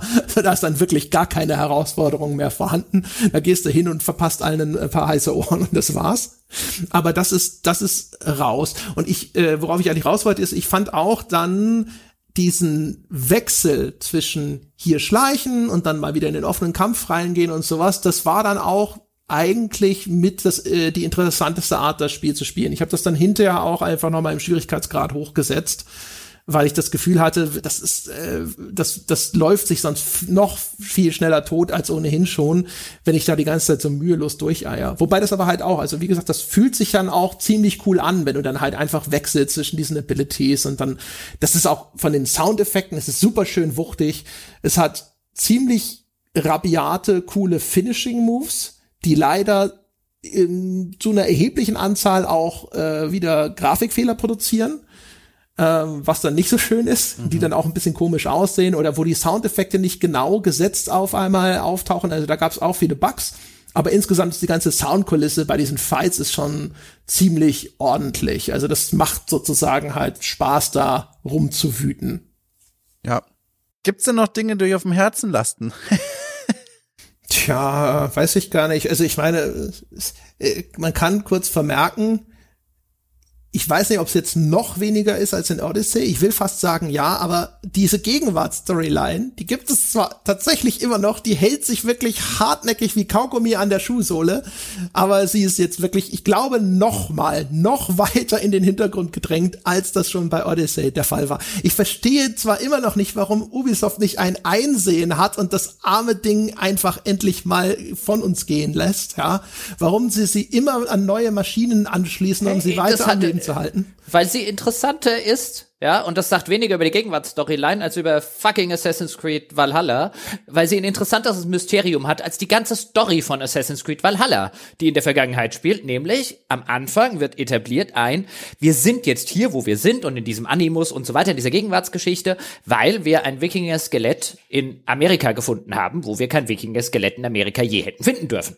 Das ist ein, jetzt mal unabhängig davon, ob dich das interessiert, André, ist ein interessanteres Plotmysterium als alles, was das eigentliche Spiel besitzt. Ja, nee, nicht, wenn wir wissen, wie es dann ausgeht. Es ist ja, dann ist das eine dumme Lösung, aber, äh, oder eine dumme Auflösung. Aber das ist ein interessanteres Mysterium. Und ich finde, auch da wieder ein, das ist die ganze Zeit wird bei diesem Spiel dieses falsche, oder bei dieser Reihe das falsche Dilemma aufgemacht. Bäh, Mach doch die Gegenwartsstory weg. Nee, mach die Gegenwartsstory wieder gescheit. Dann ist die Gegenwartsstory auch halbwegs wieder interessant, weil auch davon hat die Reihe Aber die war noch nie gescheit. Es war, das, das war schon immer ein blödes Geschwurbel mit irgendwelchen Vorgänger-Alien-Zivilisationen. Das ja, und die Vergangenheitsgeschorri war auch immer ein blödes Geschwurbel. Weißt du, wenn du es so rum anlegen willst, dann kannst also- du allem ein blödes ja, natürlich Geschwurbel anlegen.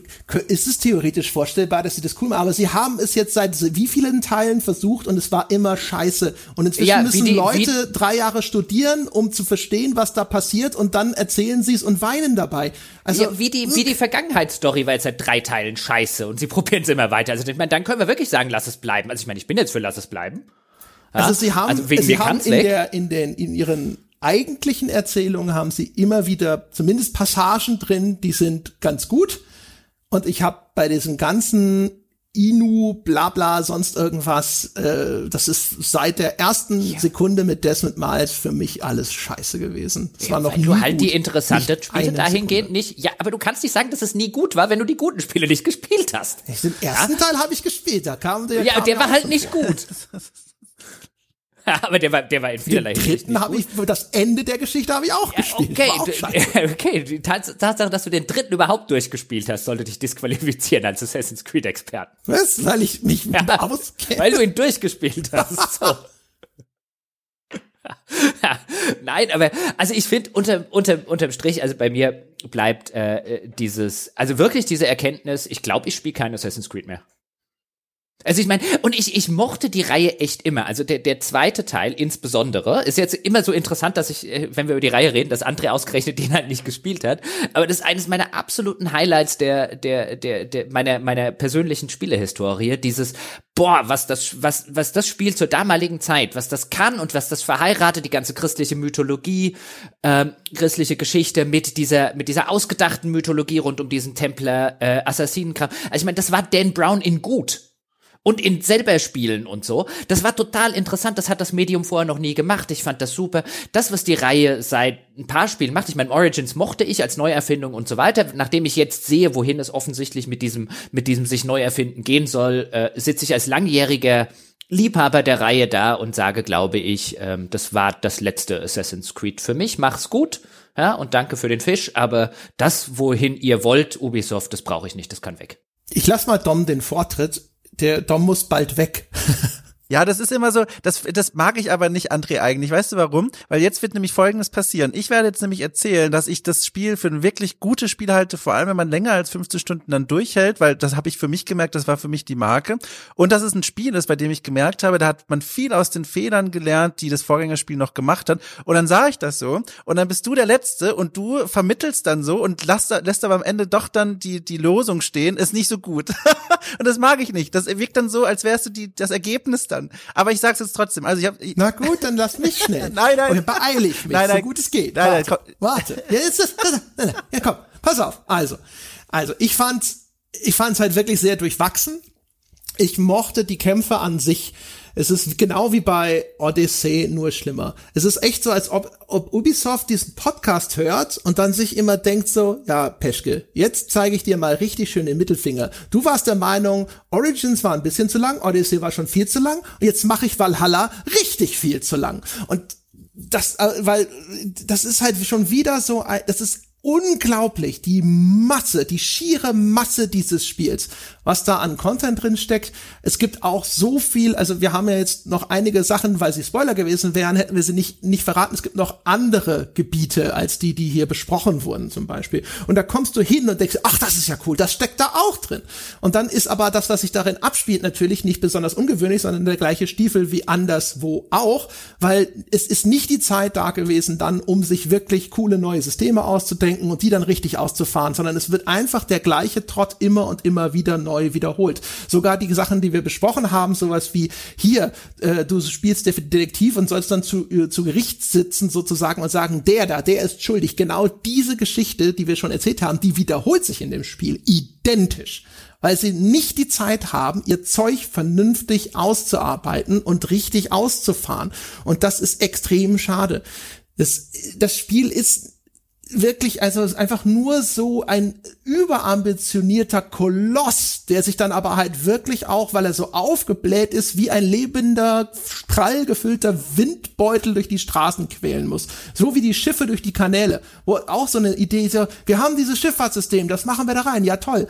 Aber das ist das gleiche Schifffahrtssystem wie in den vorigen Titeln, wo die Dinger sofort Gas geben, wenn das Segel aufgespannt wird und natürlich kommt die KI nicht damit klar. Das ist, als ob du äh, LKW-Rennen auf eine Go-Kart-Bahn verlegt hättest. Du hast halt an dem System nicht genügend Feintuning machen können. Oder diese, dieser Skilltree, der jetzt direkt aus der tiefsten Path of Exile Hölle kommt und der dann auch noch einen Fog of War drüber hat, wo du raten musst, was gibt's denn da hinten vielleicht noch Neues. Damit du auch wirklich alle zwei Minuten irgendwas anklicken kannst, um das plus drei hochzusetzen, was auch immer plus drei hinterher bedeutet. Und es ist furchtbar, weil es könnte theoretisch richtig, richtig gut sein, aber es müsste sich halt mal ein bisschen mehr fokussieren. So wie es ist, ist es für mich so ein Ding, wo ich mir vorstellen kann, dass es halt so ein nettes Feierabendgekloppe ist, für Leute, die sagen, ja, abends mal zwei Klöster niederbrennen, das äh, steht bei mir sowieso immer ganz oben im Terminplan. Aber unterm Strich, ich finde es halt einfach unglaublich verwässert und jetzt auch noch fehlerbehaftet und vom Polish her schlecht und auch von den ganzen Strukturen her teilweise sehr merkwürdig. Also über dieses Dialogsystem haben wir schon gesprochen, dass das manchmal ganz komisch strukturiert und gestaffelt ist, aber es geht auch zum Beispiel für Missionen, da reitest du einen Kilometer irgendwo hin, da ist auch kein, kein Schnellreisepunkt in der Nähe, dann gibt's da einen Dialog und dann heißt es so, jetzt geht's aber da weiter und jetzt nochmal bitte einen Kilometer in die andere Richtung wieder zurückreiten und lauter solche Späße, wo man sich denkt, wenn ein Spiel wirklich Zeit und Muße gehabt hätte, sich wirklich mal zu konzentrieren darauf, dass das, was da ist, richtig gut ist, dann wäre das so nicht passiert. Das ist meine Meinung dazu. Ich fand es nicht furchtbar oder entsetzlich oder so, aber ich fand es enttäuschend mal wieder. Ja, äh, also das war das war sehr viele Worte. Ich ich mache es ein bisschen kürzer für mich. Äh, ich ich bin fasziniert davon. Äh, ich habe das glaube ich schon lange nicht mehr, wenn überhaupt mal gehabt, dass ich einer einer Kritik an einem Spiel so komplett entgegenstehe und auch bei vielen Sachen auch keinen gemeinsamen Grund finde, weil ich das komplett anders wahrgenommen und empfunden habe. Ich verstehe natürlich, was da gesagt wird, aber kann ich überhaupt null widerspiegeln aus meinem Spielgefühl. Es gibt eine Sache von der Technik mal abgesehen, die die sehr die sehr problematisch war. Wir haben ja schon über Bugs und technische Probleme gesprochen.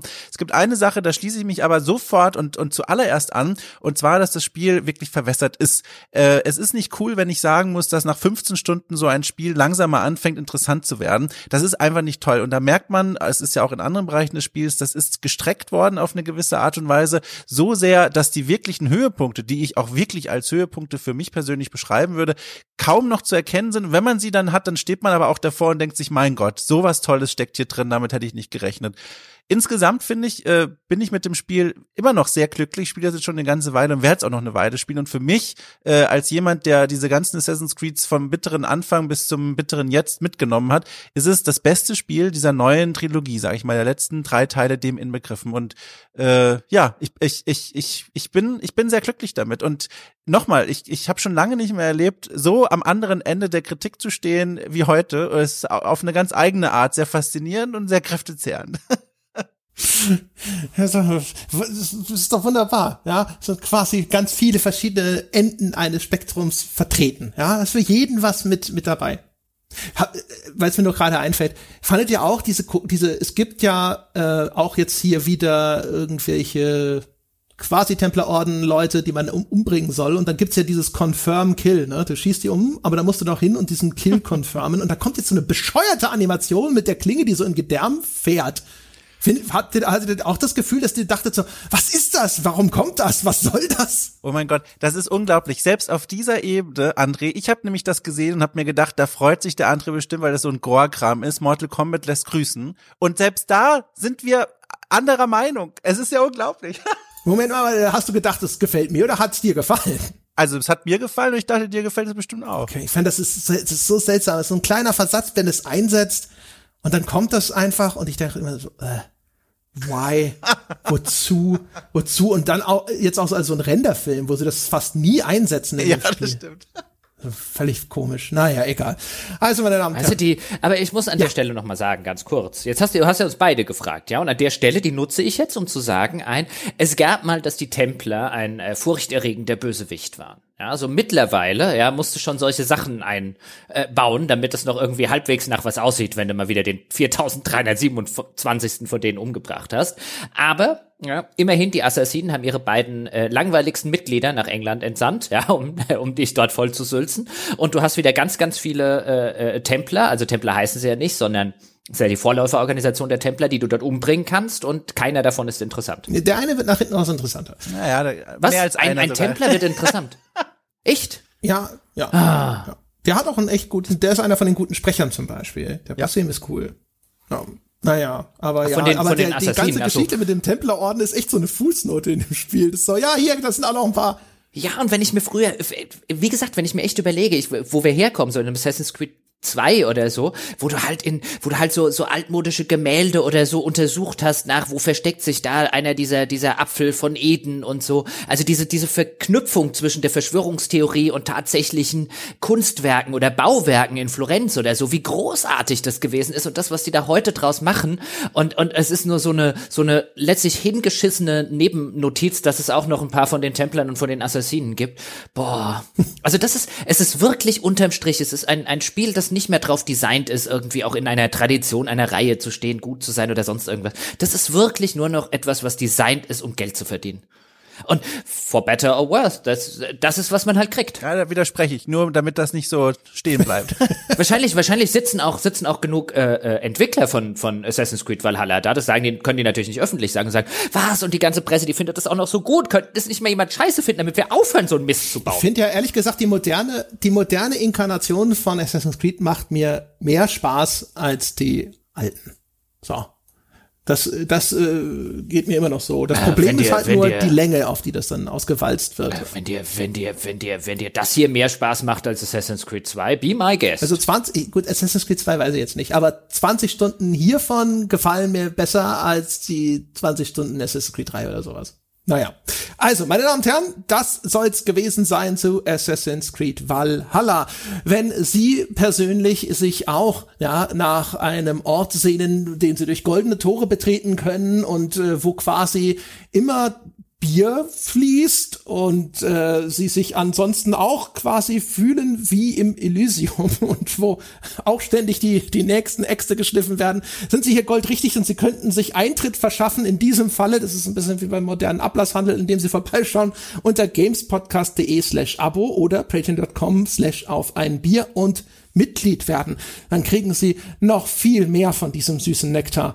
Oder Sie könnten vorbeischauen, zum Beispiel auf iTunes, uns eine nette 5-Sterne-Wertung dalassen, ein paar nette Worte dazu schreiben, dann äh, versüßen Sie uns sozusagen den Tag, den Tag, an dem wir das nämlich lesen, Sie können uns folgen auf Spotify, Sie können uns auch bewerten auf Facebook, obwohl keiner weiß, wieso Sie das tun sollten. Und ansonsten könnt ihr mit uns über diese Folge und über Gott und die Welt diskutieren unter forum.gamespodcast.de in Duden und dem Langenscheids Universallexikon auch bekannt als das weltbeste Spieleforum. Das soll's gewesen sein für diese Woche, meine Damen und Herren. Wir hören uns nächste Woche wieder. Bis dahin.